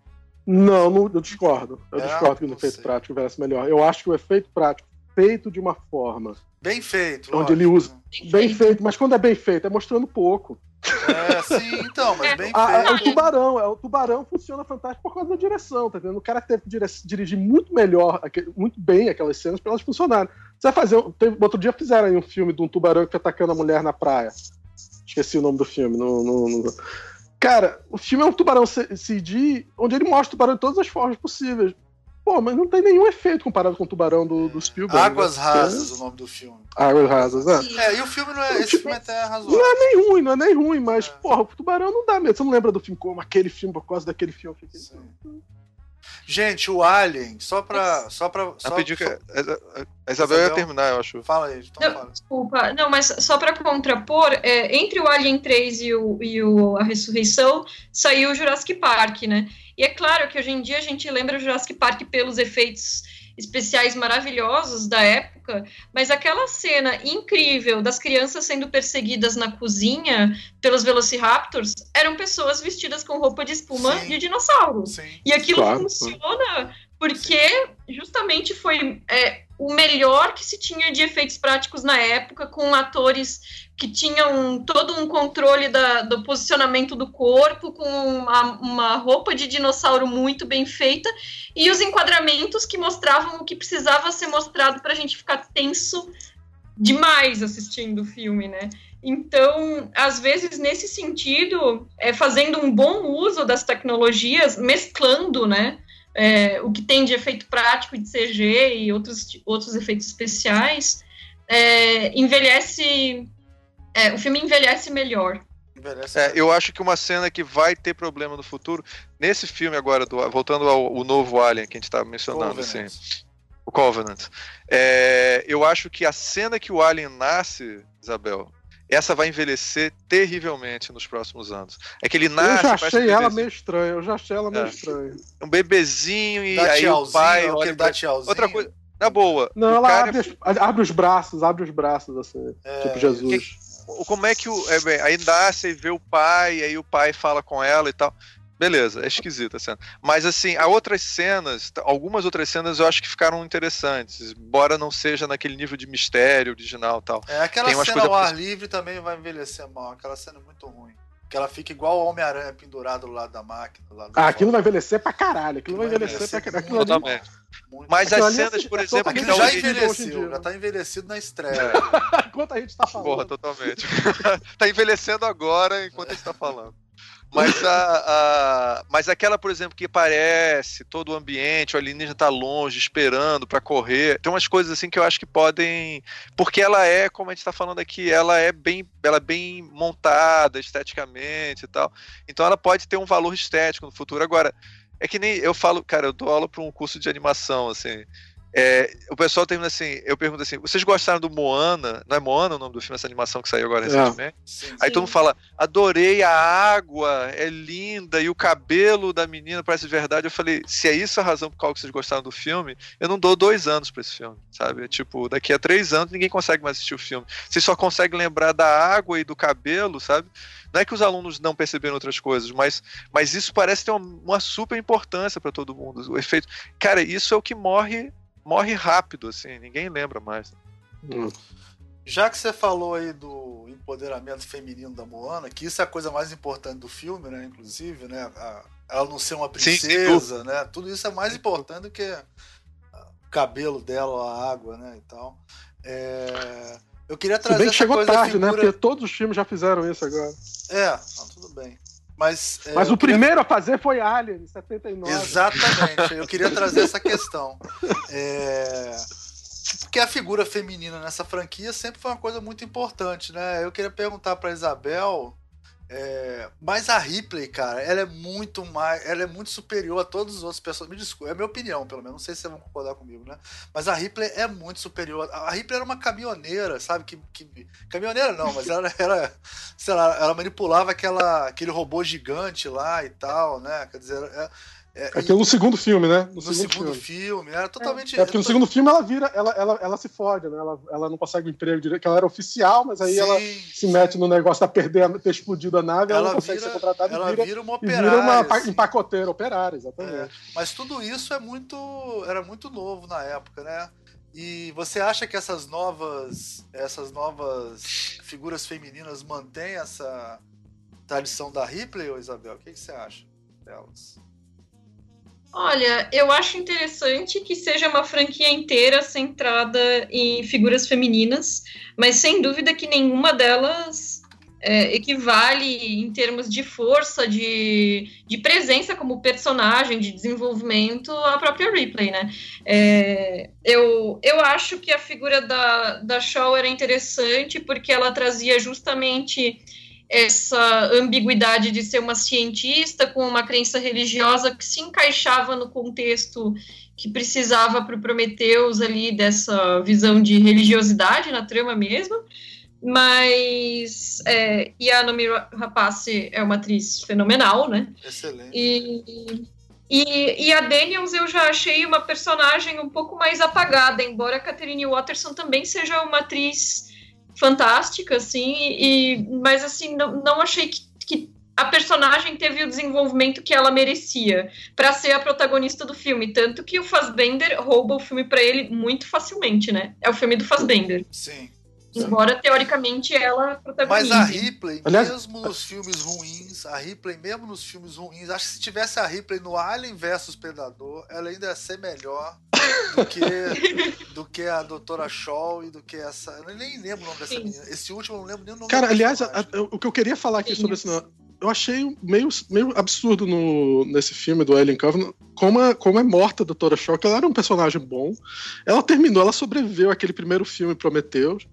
E aí ela morre, a gente nem vê como direito, não vê. É. Eu, achei, eu achei isso um pouco não digo sacrilégio porque não é um filme que eu gosto, mas se eu gostasse do filme, ia ficar muito puto do jeito que eles trataram eu, aquele personagem é, nesse eu, filme. Eu também achei que ela, ela foi descartada de uma maneira meio ingrata. Eu não sei se houve uhum. alguma dificuldade de, de contrato com a Nome Rapace, não sei, ou ela se passou foi. Uma, ela passou pelo menos uma semana filmando da, na, lá com eles, eu sei que ela foi. Não sei se eles filmaram coisas e cortaram de flashbacks. É, eu queria até que, que a Isabel mencionasse isso, porque é o seguinte é, não é uma promessa dela como uma, uma personagem que vai, inclusive, propor uma coisa além da história, né? Quer dizer, Mas qual é, será esse futuro? Eu, eu tava super curiosa, porque eu tinha revisto Prometheus antes de assistir o, o Covenant, e, e é aquela coisa, o Prometheus, o gancho é justamente a saída dos dois do planeta. E a minha curiosidade era saber como é que foi a chegada no outro lugar, o que, que rolou, né? Então já começa sendo descartado, assim, né? Muito, muito de cara a gente já já descobre que ela morreu. Então rolou uma certa decepção. Não que a personagem dela fosse especialmente carismática ou algo nesse sentido, mas eu achei que foi um, um descarte prematuro. Porque ela eu poderia, inclusive, liderar essa nova trilogia, provavelmente, né? Já, eu imagino que vai é. ser uma trilogia. Essa atriz tem, tem, capacidade para tal, né? Ela tinha. Ah. E, e, e, uma coisa que eu acho interessante, viu, Isabel, é o seguinte: a, a, ele. Essa outra que veio, que eu achei ela é, interessante, até porque ela não é uma mulher muito bonita. E isso é uma coisa interessante. O pessoal, ela não é assim não é muito modelo, sabe? Que às vezes Mas nunca padrão. foram, nenhuma, nenhuma das, das heróis da Ripley não era muito modelo, a, nenhuma delas são Elas eram estranhas. A, a, a Ripley é uma mulher de 1,80m, né, cara? É são todas de cabelo preto é. e não são mulheres muito bonitas. São mulheres não são feias, mas não é. são muito bonitas. É, é, é essa... aquele não muito bonita de Hollywood, né? Que na vida é, real é, é uma padrão maravilhosa. Não, ela totalmente de Hollywood atrizes, atrizes de Hollywood conseguiram fazer sucesso em Hollywood tem que ser pelo menos mais bonito que a maioria das pessoas, com certeza. É. Com certeza, claro. São um padrão Hollywood. Ela parece uma, um personagem de um filme inglês, assim. Os ingleses adoram pegar pessoas comuns, não, assim. Ela fez parece... o último Harry Potter, ela fez. Ela tá no último Harry Potter. É verdade. Ela tá no ela é a... é, Mas eu achei, eu achei que a, a eles pegam. Não, gente, a, deixa essa... eu falar. A personagem é, é, é, ruim, cara. Ela não funciona, essa personagem. Deixa eu, falar, deixa eu terminar de falar, então, rapidinho. Você é tá o seguinte, cara. muito, você tá aliviando muito. Ela não funciona como personagem feminino. O que eu acho é o seguinte, cara. Eu não acho, não. Eu, eu acho que ela funciona. Eu, eu acho que ela funciona. Se for assim, eu acho que ela funciona, velho. Eu acho que no outro filme, a personagem tem uma construção básica do, dela. E aí eles, eles não aproveitam isso, como acho que Isabel estava colocando. E depois eles fazem outra personagem que tem mais ou menos a mesma construção, tá entendendo? Então o filme fica. A personagem, em vez de a gente pegar e dizer, porra, vamos explorar pra caramba o personagem feminino, que é uma das grandes forças da franquia. Aí eles vão e repetem. É praticamente a mesma pessoa de novo, sabe? Em vez de. E matam a outra que estava se desenvolvendo. Então, sei lá, eu achei. Eu fiquei bem decepcionado com isso. É. Fala aí. Você acha que a menina não funciona, Almir? Essa nova? Eu, do, eu, do... Eu, não, eu, tenho uma teoria na minha cabeça, cara, que é péssima, mas se for isso, eu vou ficar muito chateado, cara. Que, que é o seguinte: é uma trilogia, né? Já falou que vai sair em 2018 outro filme. Eu não sei como, porque esse filme tá, não tá sendo bem. É, não, não tá tendo bilheteria, né? Só se ele já assinou o contrato, sei lá. Mas ele diz que vai sair a outra parte. Ele diz que vai sair mais dois filmes antes do Alien. É, eu temporalmente. acho que tá tendo, qual a minha opinião? Eu acho que esse filme tá tendo uma puta bilheteria. É. Isso daí é muito provável. Você sabe da bilheteria dele? Você eu sabe da bilheteria Eu fui no cinema, assisti no cinema, o público tava adorando, cara. Ninguém é. tava reclamando do filme. Eu não sei, não. Eu acho que isso daí é o, é a reação do pessoal na internet nem sempre representa. Que nem o pessoal criticou pra caramba o Batman e o Super-Homem. Mas, deixa, mas deixa, eu, deixa o Almir explicar a teoria da conspiração dele. Te faça a sua teoria, Almir. É, porque ele tá, ele tá fazendo tudo convergir pro filme do Alien, né? Então, no primeiro filme, no Prometheus, ele contou a história dos engenheiros, ele apresentou os engenheiros, a criação ou a história dos engenheiros, né? No segundo filme, ele apresenta a, o nascimento do Alien através dessa história meio Frankenstein, né? De misturar com... Da, da gente indiretamente fazer o Alien, que é meio estranho também, né? E, e, o terceiro filme, cara, eu acho que vai ser o. Vai contar a origem da Ripley. Então é capaz desses dois serem o pai e a mãe da Ripley, cara. Não sei. Que nada. Que nada, não, não, não vai ser isso, não. Te garanto que não vai ser isso. Sabe o que, que vai eu ser? Eu falei que a Sabe teoria é doida. É. eu falei que é uma teoria doida. Não, o que vai acontecer simplesmente no terceiro, o próximo filme vai ser uma continuação direta desse filme, onde os caras, vão, os colonos vão chegar e vão começar a ter aliens em volta dele. E na última hora vai chegar o, o, Dave, o David, não, o Walter, que sobreviveu, vai pegar aquela nave, fazer ela funcionar usando a flautinha e vai salvar os colonos na última hora. Pronto, esse vai ser o filme. Porra, se for isso, eu vou te pegar o número da loteria com você. Cara, se a loteria fosse cinema, é... Uma coisa que eu queria perguntar pra. Ainda mais ele pra... que matou a, matou a, a doutora Shaw só pra, tipo, vou matar essa mulher, tipo, o Ridley Scott, vou, vou enganar todo mundo. Né? Cara, o se eles não, não é esse. É. Se eles não fizerem nada, cara, contando mais sobre o mundo dos engenheiros, explicando o que aconteceu com o David, quando ele. Por que, que o David. Não é... vão contar nada disso. Não vão contar nada disso. Aí é uma merda mesmo. Não, e eu também espero. Eu também espero que aquele mundo não seja o único mundo dos engenheiros, não, cara. Eu acho que os engenheiros não estão tá todos no mesmo mundo, né? Eles devem ter. Caraca, o Ridley Scott devia contratar você, vai fazer agora vários mundos dos engenheiros e tudo mais. Aquele não pode ser o mundo dos engenheiros, o único mundo dos engenheiros. Por que não? Por que não? É, toda uma civilização super avançada. Não faz sentido nenhum, concordo com o Não faz, faz sentido. sentido Cara, os engenheiros são a mesma merda. A gente evoluiu, fez um montão. Eles continuam a mesma merda eles desde milhares a gente não sabe nada. A gente não sabe nada dos engenheiros. Não sabe por que eles faziam isso. Por que, que eles queriam destruir. No, no final do Prometheus, eles querem destruir a Terra. Por quê? Por que, que Ela vai para lá para destruir porque eles, porque eles, vão destruir a Terra. Porque os terracos conseguiram chegar até eles. E, e eles acham Como é que eles sabem que os terracos conseguiram chegar até eles? Eles deixaram várias mensagens para o terraco chegar até eles. Claro que os terracos iam chegar até eles. Então, quando chegasse, eles iam lá para acabar com eles. Oh, mas aí você acaba com eles porque eles descobriram você, você Porque é um experimento, quando você manda... é um experimento, cara. Eles querem saber uhum. se eles conseguem isso, criar a vida Pois é, isso não tem, não tem explicação não, e eles nem, tentam aí, explicar isso. assim, é fácil escrever um roteiro, porque a gente não, eu tô dando, Eu tô dando uma visão só, cara. Ó, eles fizeram um experimento, eles querem ver quantos séculos demora, quantos milênios ou milhões de anos demora para formar uma vida inteligente que alcance eles. Aí, enquanto eles alcançaram, eles, ó, então vão acabar. Já descobrimos quanto tempo eles demoraram para chegar. É isso.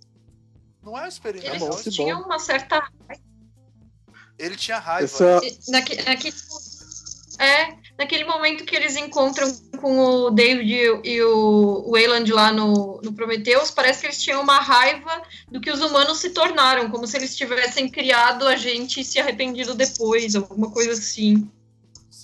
É, mas eu, eu entendo, mas. É, esse, é, esse é, o é capítulo. porque eu Explícito, né? Nada ali, né? É, mas, é, mas o, Iland, o Iland tem raiva do, do, do David, porque o David é eterno, né? Isso é, é claro, né? O criador do David é, tem raiva eles botaram dele. isso porque o William só quer se viver mais, essa era a história dele. Ele inveja a criação dele, né?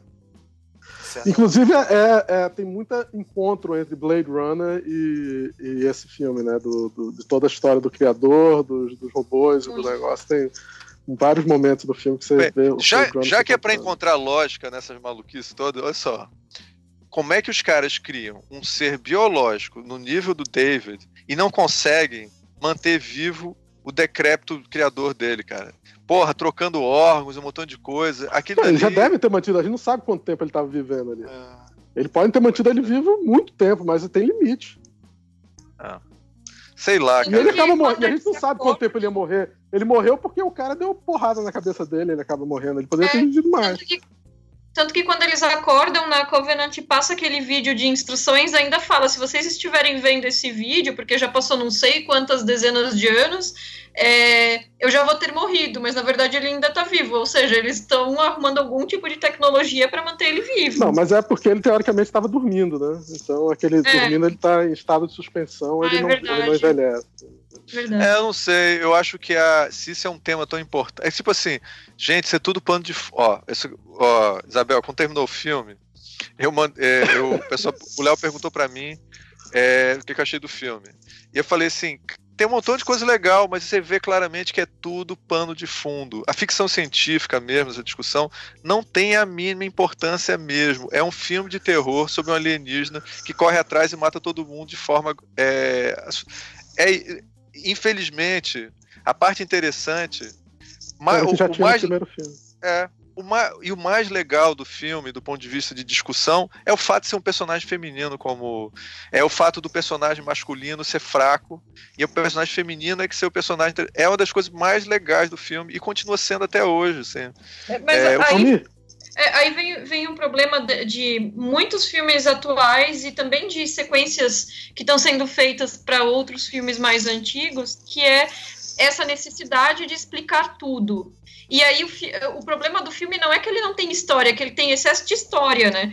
Porque o Alien original era maravilhoso porque era meia hora apresentando uma equipe, aí dava merda, e aí a coisa degringolava e, e, e, e, era uma tentativa de sobrevivência. A história. Meia, meia hora, meia hora explicando uma equipe e a, outra, e a outras horas matando aquela equipe.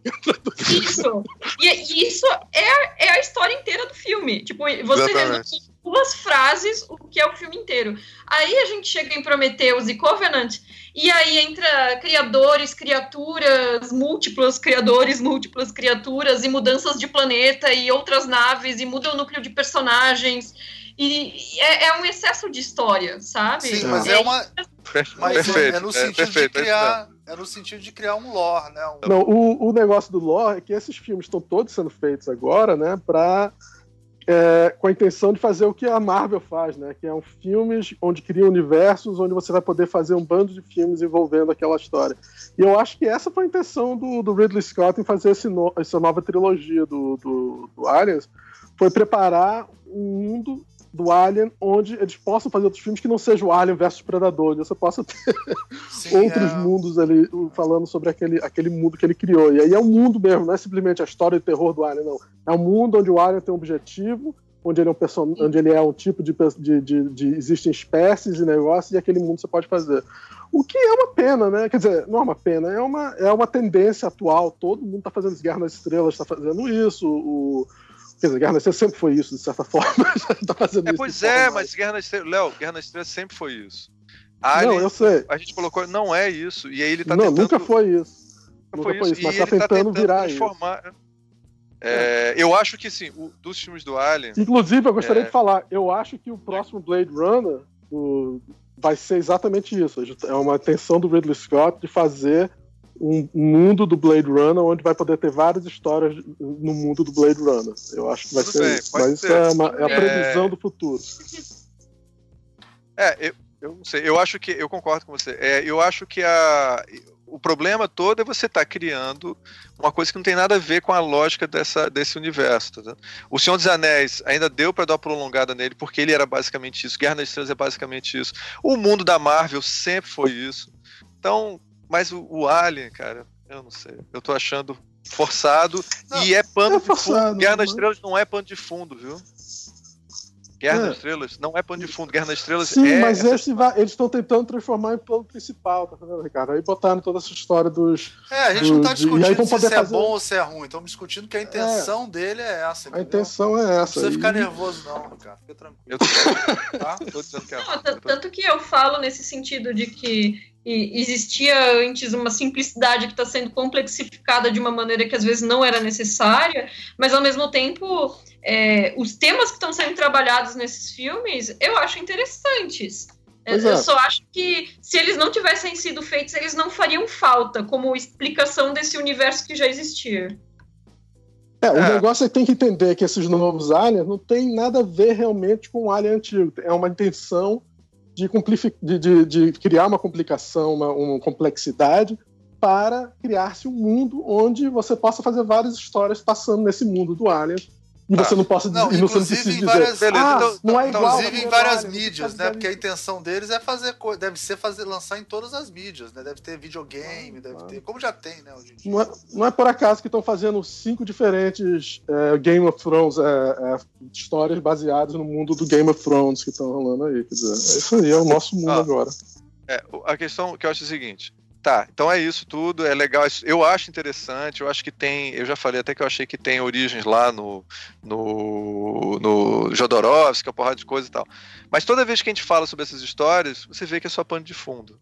Não é uma história que envolve realmente a construção do negócio. Em Guerra nas Estrelas, Senhor dos Anéis, todas essas histórias que a gente está falando, até da Marvel também, todos esses pequenos detalhes fazem parte da própria história. Nesse, em Alien, nesse filme, pelo menos o último que eu estou vendo e os que eu tenho visto, é tudo pano de fundo. Não é, não tem, não, não é verdadeiramente importante para a história que a gente está vendo. E eu, eu não, não mudou o que tem Você realmente da história Você acha que os filmes do Alien, mesmo Prometheus e o Covenant, são, é, como é que chama? É, dirigidos para personagens, não dirigidos para a história, isso você quer dizer? Concordo ele, totalmente, acho que sim. Ele é acho que faz, faz né? sentido. É isso, né? Então, e aí quando cria o universo não funciona bem, é isso que você está querendo dizer. É, e os personagens ainda continuam sendo a Ripley e o Alien, tá entendendo? E o resto são. O mais interessante foi ter introduzido o David, mas aí o David é um maluco, sabe? Então. Não, mas espera aí, deixa eu, eu, falar uma coisa em relação a isso. Deixa eu falar uma coisa. Que então, uma pergunta que eu coloquei aqui pra gente falar.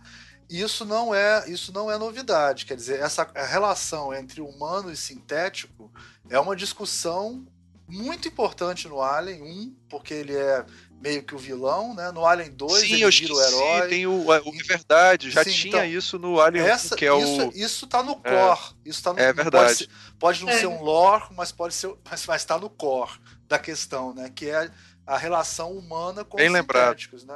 É, é, isso é muito importante no Alien. Para mim, para mim são as duas coisas, as três coisas focais do Alien é personagem feminina, né, forte, é, um- é, que, que tem como antagonista um monstro que tem as regras dele, né? Isso é uma coisa O- importante. é, com isso junto o personagem masculino que falha como líder, Sim. que sempre Não, mas tem essa é a sua, também. essa não é a minha. É, e, e, Tá bom. eu- e a relação do e a relação desse personagem também com um- o sintético que, que no primeiro filme representa o sistema, né, a empresa e tal, e depois tem umas que ele se rebela e outras não, e aí vai, vai mudando de filme para filme. assim. Eu acho que isso é fundamental no Alien. Isso tem em todos, né? É, cara, mas a discussão de- do primeiro Alien é interessante como um alienígena que está trabalhando para uma empresa, né? E aí, no fundo, não, ele, sintético, ele. Desculpa, faz desculpa, sintético. é. Ele é um sintético que trabalha para uma empresa e no fundo ele está lá convivendo com as pessoas, mas ele é uma, um programa feito para motivar os humanos a fazerem o que a empresa quer. E eles eh, trabalham com isso em outros filmes também. Agora, nesse último, é um ele é mais conectado com aquela história do é, Ex Machina, que é um- uma, um- uma inteligência artificial que se liberta do seu criador. E a discussão gira em volta disso.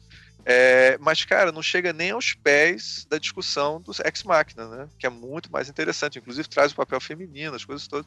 É muito. E nesse. No fundo, eu, eu achei, sei lá. Eu acho que é pano de fundo para a estrutura que a gente Bem, tem. essa, essa história de ser pano de fundo ou não, é, é- pano de fundo pode ser bom também, não precisa só porque é pano de fundo não quer dizer que é ruim. Mas a acho que não- questão é, se tivesse sido bem desenvolvido, é, a gente acho que a, a aderência a esse tipo de coisa teria sido muito melhor do que está sendo. Eu acho que as pessoas ainda assistem Alien por causa do primeiro filme ainda, do que eles viram no primeiro filme, e não por causa do, do que está no Prometheus necessariamente. É, quando as pessoas começarem a gostar mais de Alien, talvez tenha uma geração aí que vai chegar e vai gostar de Alien por causa do Prometheus mesmo, não, tá, não gosta tanto dos filmes antigos. E, e isso pode. e isso, aí que a gente vai saber se essa, essa mudança deu certo ou não, essa mudança de Ridley Scott. Quando as pessoas começarem a querer ver mais sobre o Prometeu, concordo. sobre o mundo criado pelo Prometeu. Mais alguma coisa sobre o sintético? Achei que fosse render pra caramba essa história do sintético, porque. É, sei Como lá, assim? pra mim, é- pra mim é a coisa mais interessante do filme, né? Quer dizer, é o. É, o, é como esse, esse. Primeiro que eles, eles criaram o David, eles vão ter que emburrecer muito o sintético pra ele virar o sintético do primeiro filme, né? Que, que acontece. Vai ter Isso é verdade. Vai ter que É. emburrecer muito. Já emburreceu com o Walter, né? Vai ter que emburrecer mais ainda. Não tô entendendo, emburrecer como? Como assim? Não, é porque o, o- a nave Prometheus, ela era a nave mais foda que tinha, né? Top de linha na época dela, né? Com aquela tecnologia maravilhosa. E tinha o, o David, que era o- um, um super computador ambulante que resolvia tudo, né? Que é quem toma conta da Uhum. nave enquanto a nave tá voando lá, né? É, uhum. no, no, Alien 1, no primeiro, 79, que acontece muitos anos depois de Prometeu, se eu não me engano, são. É uma distância grande, né, de idade, né? Ah, sim, mas eu, eu acho que é, é, um erro. Pô, você assistiu Alien 1 também das, no, no Prometheus e no, e no Alien Covenant. Cara, eles têm imagem em terceira dimensão do, da, de mapas e tal. Cara, não, não é a mesma tecnologia e ficar insistindo que esses dois filmes vão se unir depois. É, é mas, mas é ridículo, tenta, tá entendendo? Aí ele, você vai falar ele... sobre como é que era o robô naquele filme, o robô nesse, né? Sim, sim. Aí todo mundo se surpreende mas, quando tem um Léo, robô. Você não né? acha mas... que ele está tentando fazer isso? Ele está tentando fazer eu, isso. Eu acho que sim, eu concordo. Ele diz que, ele, tá, ele tá diz que tá tentando. É. Ele diz que está tentando. Até agora não fez. Eu não, acho ele que fez, porque era, era uma nave de rico em Prometheus, é uma nave de colono nesse aí, e no próximo, e, e no Alien de lá, de, antigo, é uma nave velha, não sei se vocês lembram disso. É. Era uma nave de mineração velha? Sim. Mas, chega, mas Isabel, fala, por favor. E, e, eu acho que ele tentou dar uma, justifica, uma justificativa para isso quando ele apresenta o Walter dizendo que algumas das características que o David possuía foram retiradas porque causavam desconforto nos humanos. E eu acho que é justamente esse excesso de autonomia. Ele se comporta como um ser senciente, como um ser autônomo, praticamente como um humano, né? E aí o, o Walter já não, ele já é um, um androide, né? Um robô e, e, se apresenta como tal, né? Ele, ele diz que ele não, ele não ama, ele não, ele tem, tem é, programações é mesma, que impedem essa é a mesma ideia do, essa é a mesma ideia do Alien 1 e Alien 2, que quando teve o, o, o, o robô que fez aquelas coisas, aí aparece no Alien, o Alien do Resgate, é. Tem um robô que diz, ah, os modelos antigos eram mais problemáticos. E ele também se apresenta como robô, e só ajudando, e age mais é. como robô do que como outro cara é, é, mais ou menos a mesma ideia que eles mudaram, eles usaram de novo.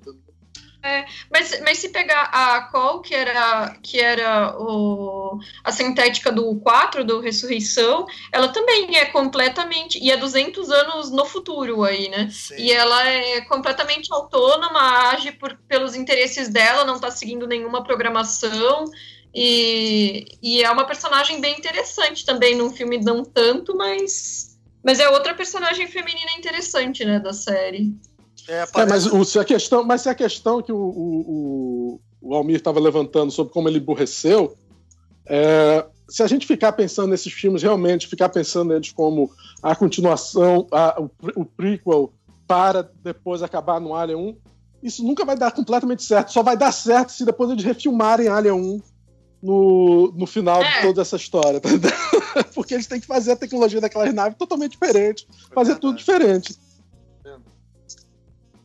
Não, é verdade, não tem como conectar. Mas eu achei a ideia de que um, um programa, uma inteligência artificial muito desenvolvida seria uma ameaça para os seres humanos, eu concordo com o Mir que isso é interessante.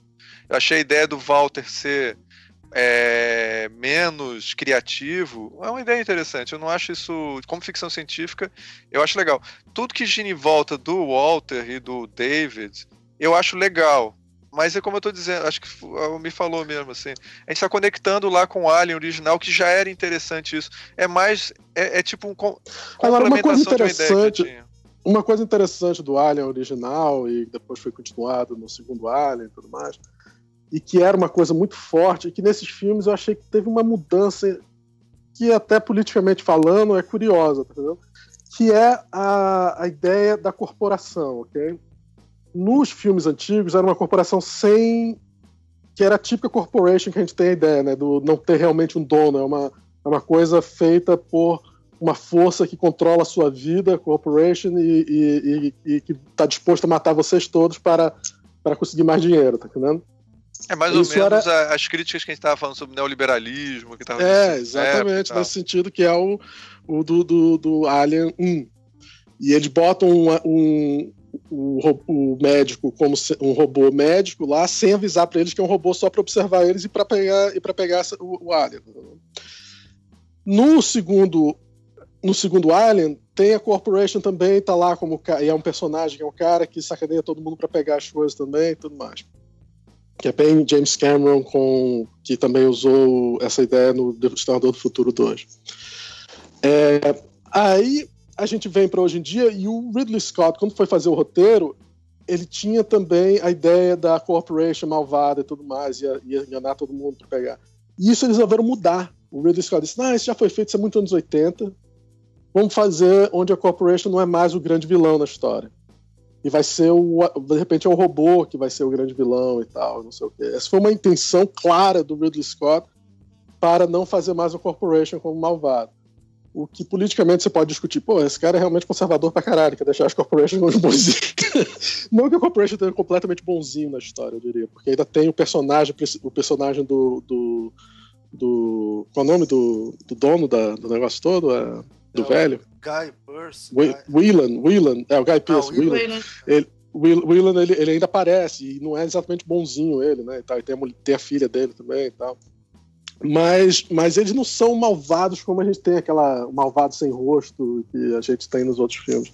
E aí, agora, e nesse novo filme, o, o, o bad guy realmente não é a corporation de forma alguma, é um, é um robô mesmo que está sendo malvado, o que é uma mudança é uma mudança escolhida pelo Ridley Scott para transformar não corporations as bad guys, ou como malvados, mas, mas corporações como simplesmente mais um, um elemento lá. Isso é uma mudança grande, eu acho. Só esse meu ponto. Sim. Gente, eu acho que a gente pode começar a caminhar para o final. A gente já falou tudo que tinha previsto para falar. Acho que a gente podia terminar falando, só falando um pouco, já que a gente está aqui no, que nem a Isabel escreveu lá, né? Hashtag mais amor no mundo, né? Para não ter essa, esse ódio todo ao Alien Covenant. Não tem motivo para isso, viu, gente? Pode Pode assistir que você não vai passar raiva, não, cara. Não é nada. Porra, cara, teve gente que falou, fala, tipo assim, as notas eram tipo assim, 2, né? De 0 a 10 dava 2, dava 3. Nego detonando, assim, sabe? O mesmo cara que dá nota 9 pro Doutor Estranho, sabe como é que é? Cara, na boa, não tem tanta diferença de um filme do Doutor Estranho pro assim, entendeu? Pro Alien Covenant, cara. Pelo amor de... Se for procurar incoerência no roteiro, pelo amor de Deus, né, cara? Vai ser a mesma coisa, não vai ter diferença nenhuma. Motivação. Não, inclusive, eu achei que tinha mais gente odiando esse filme do que o Prometheus. Eu achei muito, muito sentido. Muito porque... mais gente odiando esse do que o Prometheus. Eu achei. O e eu achei o Prometheus bem pior. Depois de Alien Covenant, Prometheus é o poderoso chefão. Já ouvi gente falando. Porra. Que isso? Que besteira. É, vamos, vamos só falar aí, então, já que a gente está aqui para redimir um pouco o Ridley Scott, acho que cada um podia falar um pouco do filme que mais gosta, talvez vários falem do mesmo filme aqui, né?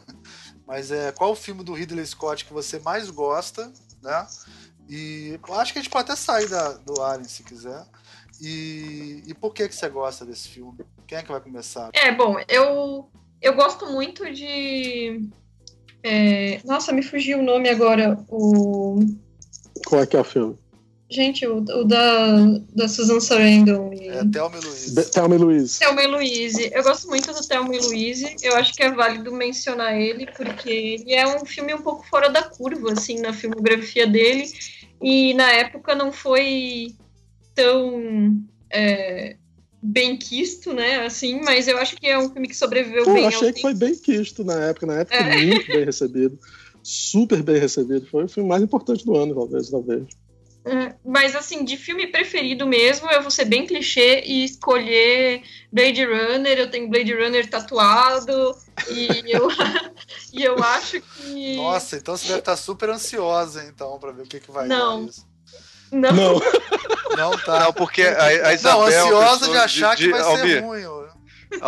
Ah, tá. Porque realmente o bom senso tá esperando alguma coisa boa desse filme, cara. É foda. Ai, gente, eu tô, eu tô com medo, porque essa coisa, né, de ser um filme que funciona perfeitamente bem fechado, permaneceu todas essas décadas como uma história fechada, não tinha necessidade de nenhum tipo de contexto a mais pra gente entender o que estava se passando ali.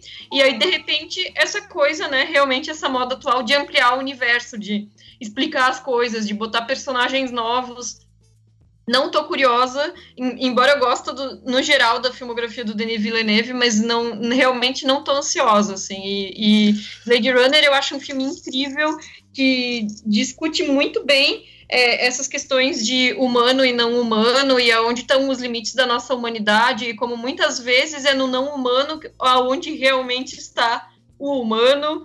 Enfim, é, é, é o filme que tem uma estética maravilhosa também. Ali existe uma construção de mundo, é um neo-noir, né? Dá para se dizer, né? E o figurino é incrível.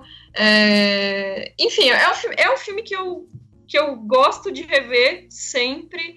E, e ele tava bom do jeito que ele tava. Eu espero que o Denis Villeneuve não estrague muito. É, não, tem como inclusive, essa é a, grande, é a grande esperança é o Denis Villeneuve, né? Porque se não fosse ele, ninguém tava esperando nada desse filme. Pois é. é eu, eu, olha, na boa, eu, eu, eu concordo totalmente com a, com a Isabel. É, e fico feliz de que não é só saudosismo meu, tá? Porque, cara, não tem como essa porra dar certo, cara. Desculpa, assim, não tem como isso daí ser uma boa ideia. Não faz sentido. Não, ninguém vai pegar um clássico da literatura e fizer parte 2. Não faz sentido, cara. Assim, não vou pegar, sei lá, não consigo lembrar de um livro. Pega e fala um livro qualquer. E aí você faz a parte 2 dessa história.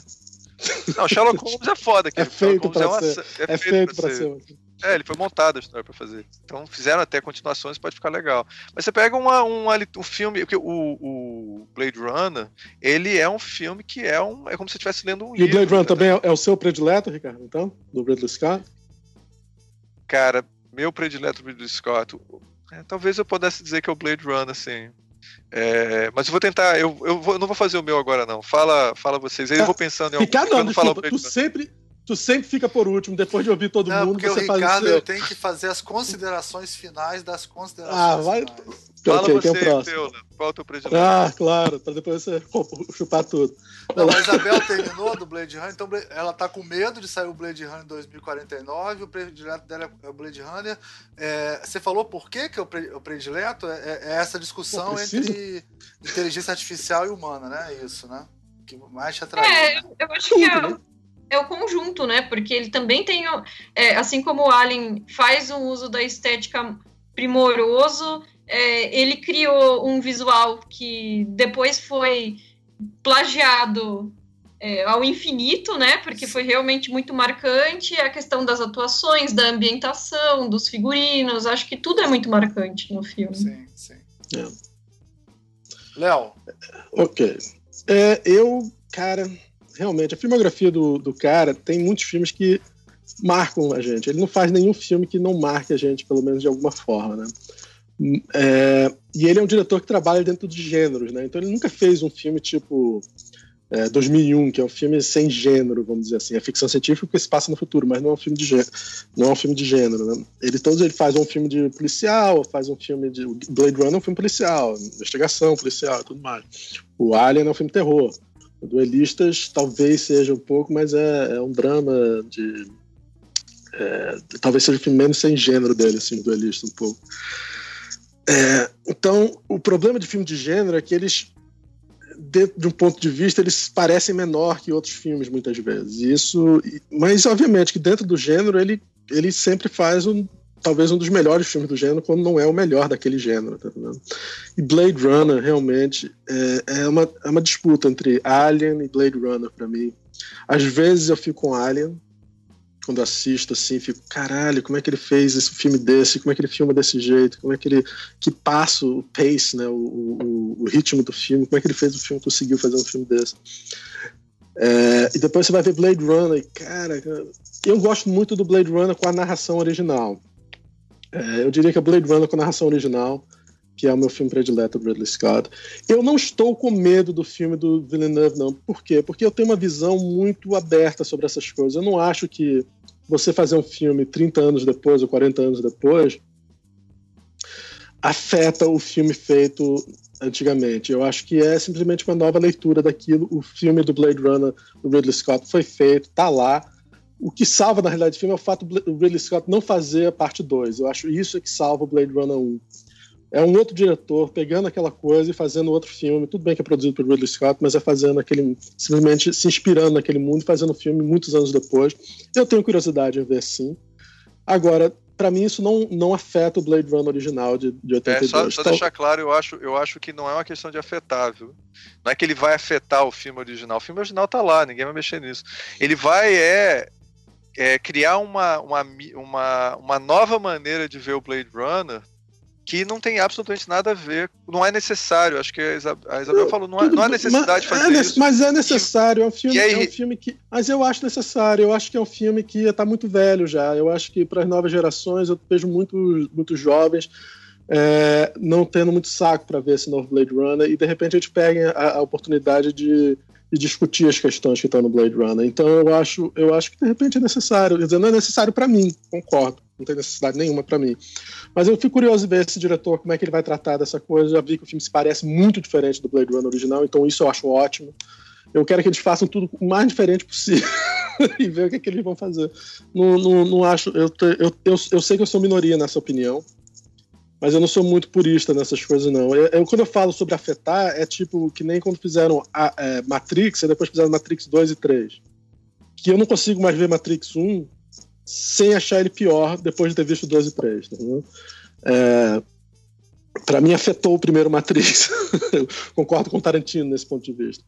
É, mas eu não acho que esse Blade Runner vai afetar. Eu acho que, assim como você também tem direito de fazer um, um novo filme do Batman, não afeta, não afeta, os filmes antigos do Batman ou a história em quadrinho. É uma.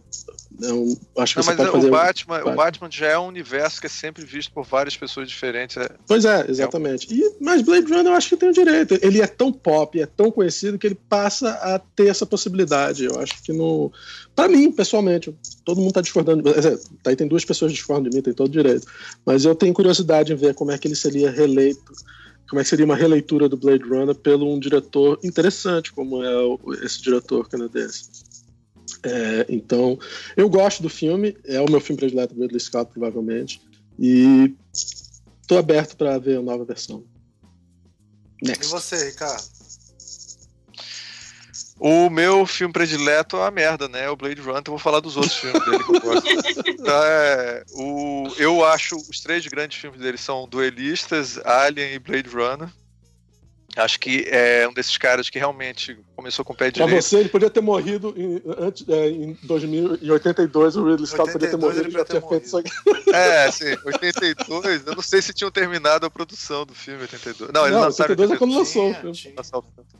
Então é, fez o Blade Runner e podia morrer, tá bom. Eu é, teria feito o Gladiador, tá vendo? Podia ser duas, ganhava duas é, Cara, eu gosto de Gladiador, mas porra, também não é assim.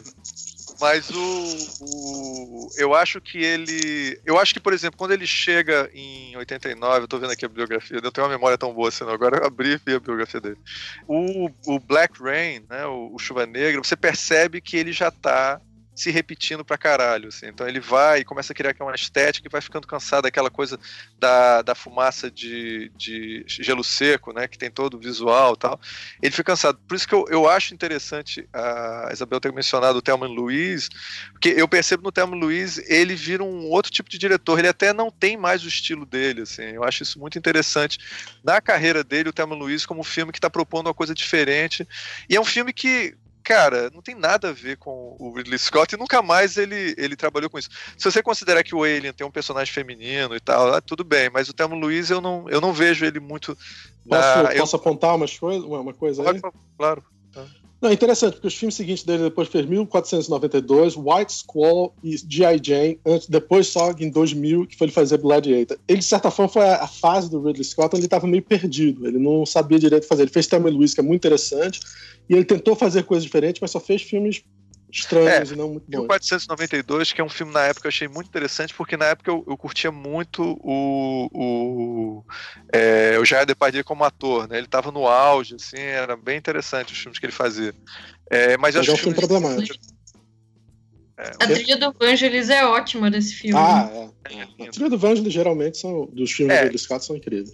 E a gente, é, a gente fez um programa, viu, Isabel, com um amigo nosso, Toinho, que ele, ele considera que o Blade Runner é uma merda completamente.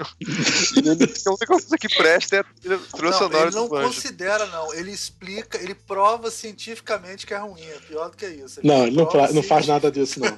Discorda.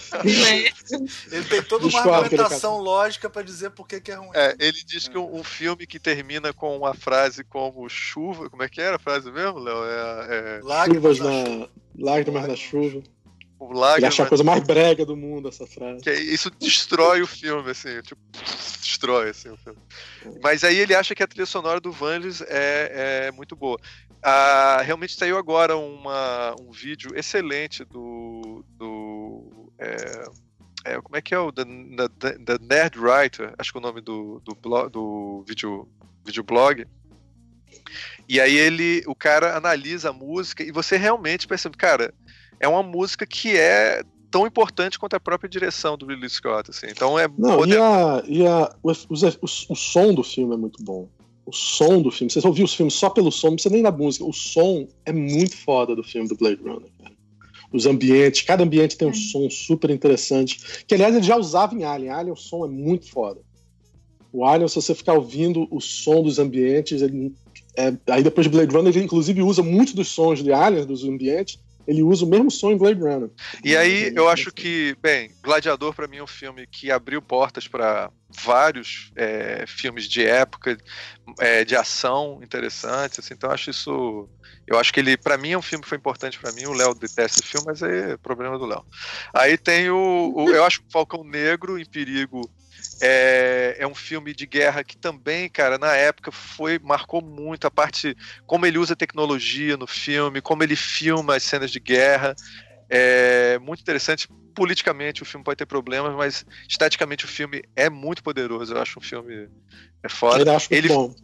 É, o Hannibal eu acho um filme é, que aí é o, é o Ridley Scott antigo ruim.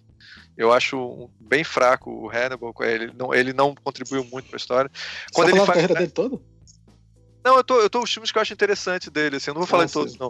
Ele é um cara impressionante, assim, que em, é, em 2010 ele vai e pega o tema do Robin Hood, entendeu? faz um filme bem genérico, mas ele faz bem feito, ele, ele não é um cara, assim, ele é aquele cara que nunca falha completamente. Ele não faz um filme que é uma bosta completa. Assim. Ele sempre faz um Se bem que o Robin Hood dele, pra mim, tá entre os filmes ruins dele. Ele, o Robin Hood ele só fez pelo motivo, né? Que ele tinha feito aquelas, aquelas séries. Tinha produzido aquelas séries de TV baseado no Ken Follett, nas, nas, nas histórias de, de época do Ken Follett.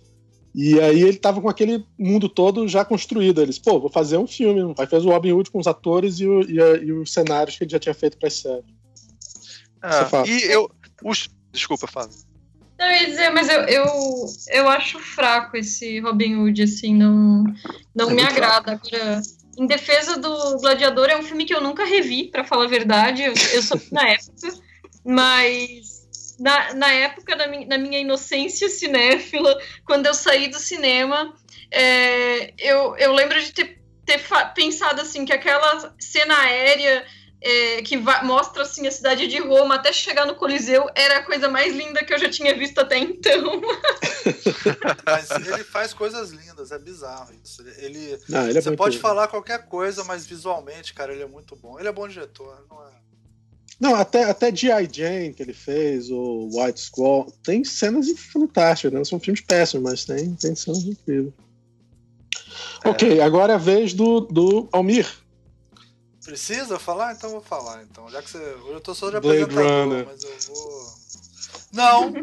o filme que eu mais gosto Não. é Hannibal. É Hannibal. Mentira. tá sacanagem. Aí, aí. Hannibal é foda.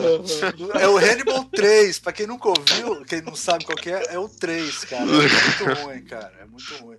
Que ele, ele põe os porcos pra comer o cara. Meu Deus do céu. Aquele ali é foda. Aquilo tá no livro, não? Hã? Tá no livro no livro. Tá no livro. Tá no livro, não tá no livro. Mas, mas o filme é muito ruim, cara. O filme é péssimo. É... Eu achei pior é, é, a atriz principal que eles escolheram, que não é nem uma atriz ruim, mas ela, ela é muito fria demais o jeito que ela tá no filme. É, não parece nem um pouco a Starling do, do filme original. É, posso, posso, de... posso falar uma coisa positiva do Hannibal? Ele desenha as cenas. Fala. Exatamente, exatamente. fala, fala. É porque é foda, viu, Isabel? Fazer com um cara que tem irmãos, ele já tá. Não posso nem falar o negócio, o cara já. Ah, eu já ouvi isso há 10 anos atrás. Gente que nunca ouvi isso antes, Léo. Porra! Ah, fala, fala, fala. Caralho. É, ele é o único filme que eu vi até hoje que, quando mostra os caras desenhando, todos os filmes é uma merda. Todos os filmes as pessoas tá, tá doodling alguma coisa assim. Tá. É, o, cara, o cara desenha Mona Lisa, assim, o cara é um pedreiro. Sei lá, não tem nada contra ser pedreiro, porra, não, mas assim. O pior não é isso, é, o pior é o filme do, do Titanic, né? Que é um desenho de diretor de produção, né? Daquele, assim. É, é o próprio. O próprio diretor é um diretor de produção e ele fez o desenho. E aí, e aí o cara filme... bota como se fosse uma obra de arte, aquele desenho bem, bem tipo diretor de produção, não tem nada de artístico naquele desenho. Exatamente. E aí, nesse filme, cara, o, o, cara tem uma cena, o cara dá um telefone desenhando, é, falando com a mulher, o desenho dele parece um desenho de policial, o desenho do Hannibal parece um cara que teve formação artística. Então, assim, Ridley Scott, cara, é, o, é isso que a. Você pode falar agora. com detalhe. Exatamente. Eu só queria aproveitar, então, é, gente, a, agradecer, já que eu vou encerrar agora, a Isabel, viu? E, cara, aconselhar o pessoal a ver o, o, o podcast dela, tá? Feito, feito por elas. E ó, eu não sei se vai estar, tá, mas o, o, último é sobre a Claire Denis, que é uma diretora francesa que eu não conhecia, cara, e agora fiquei com curiosidade de ver. Você não conhecia a Claire Denis? Pô, pelo amor de Deus. Não conhecia a Claire Denis. É, até, o meu, até esse comentário é idiota. Tá todo...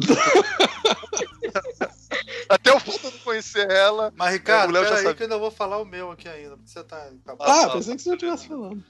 Eu queria, eu queria aconselhar todo mundo que tiver ouvindo assistir o Duelista, cara, que o Duelista realmente é uma pequena obra-prima, um filme que vale a é, pena. É, não, com certeza. É um filme que marcou muito. Mas eu queria, eu queria, falando sério agora, o filme que eu mais gostei foi o. que eu mais gosto dele é o Alien. Eu vou contar por quê. É porque o Alien é o clássico. Foram dois filmes que me contaram antes de eu assistir, que eu tinha nove anos eu não assisti no, no cinema. Né? E aí, esse filme foi, foi Fuga de Nova Ricardo York. riu porque, porque Ricardo já riu porque também, nós também ouvimos contar desse filme. Então, é. Conte a sua então, história, conte a sua história. É.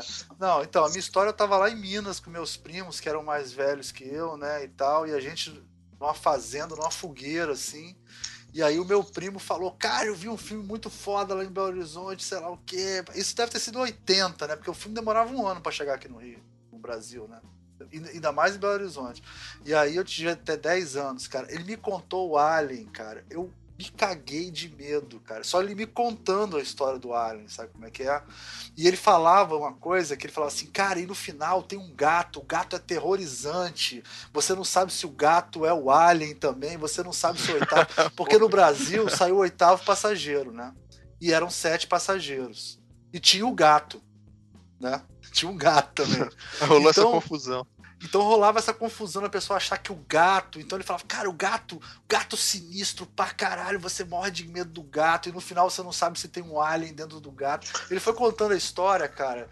Só que quando conta fica muito mais, muito mais assustador, né? Não tem nem comparação. Pô, deve ter sido uma decepção quando você viu o filme, então. Não, quando eu vi o filme eu achei do caralho. E eu fiquei com medo do gato também. Eu fiquei com medo do gato o filme inteiro. Eu fiquei o filme inteiro total. com medo do gato. E é por isso que eu, que eu, que eu é por isso, que eu, por isso que esse filme é meu filme predileto. Inclusive, porque o Ridley Scott tem essa coisa, dessa coisa que o Léo explicou bem do gênero, né? Então, tipo assim, esse é. filme, essa, essa, esse filme de ficção terror, né? Esse, seria um subgênero, né, Léo? Seria um é, subgênero. É, com certeza. Esse subgênero ficção terror, cara, é como se ele tivesse botando uma pedra fundamental nessa porra, assim, sabe como é que é?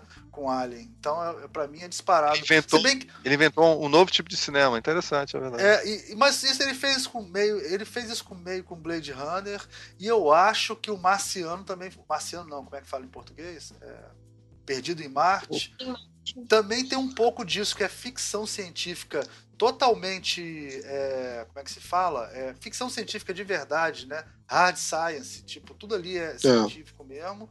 E é humor, que também é uma coisa que ele foi super inovadora. É humor.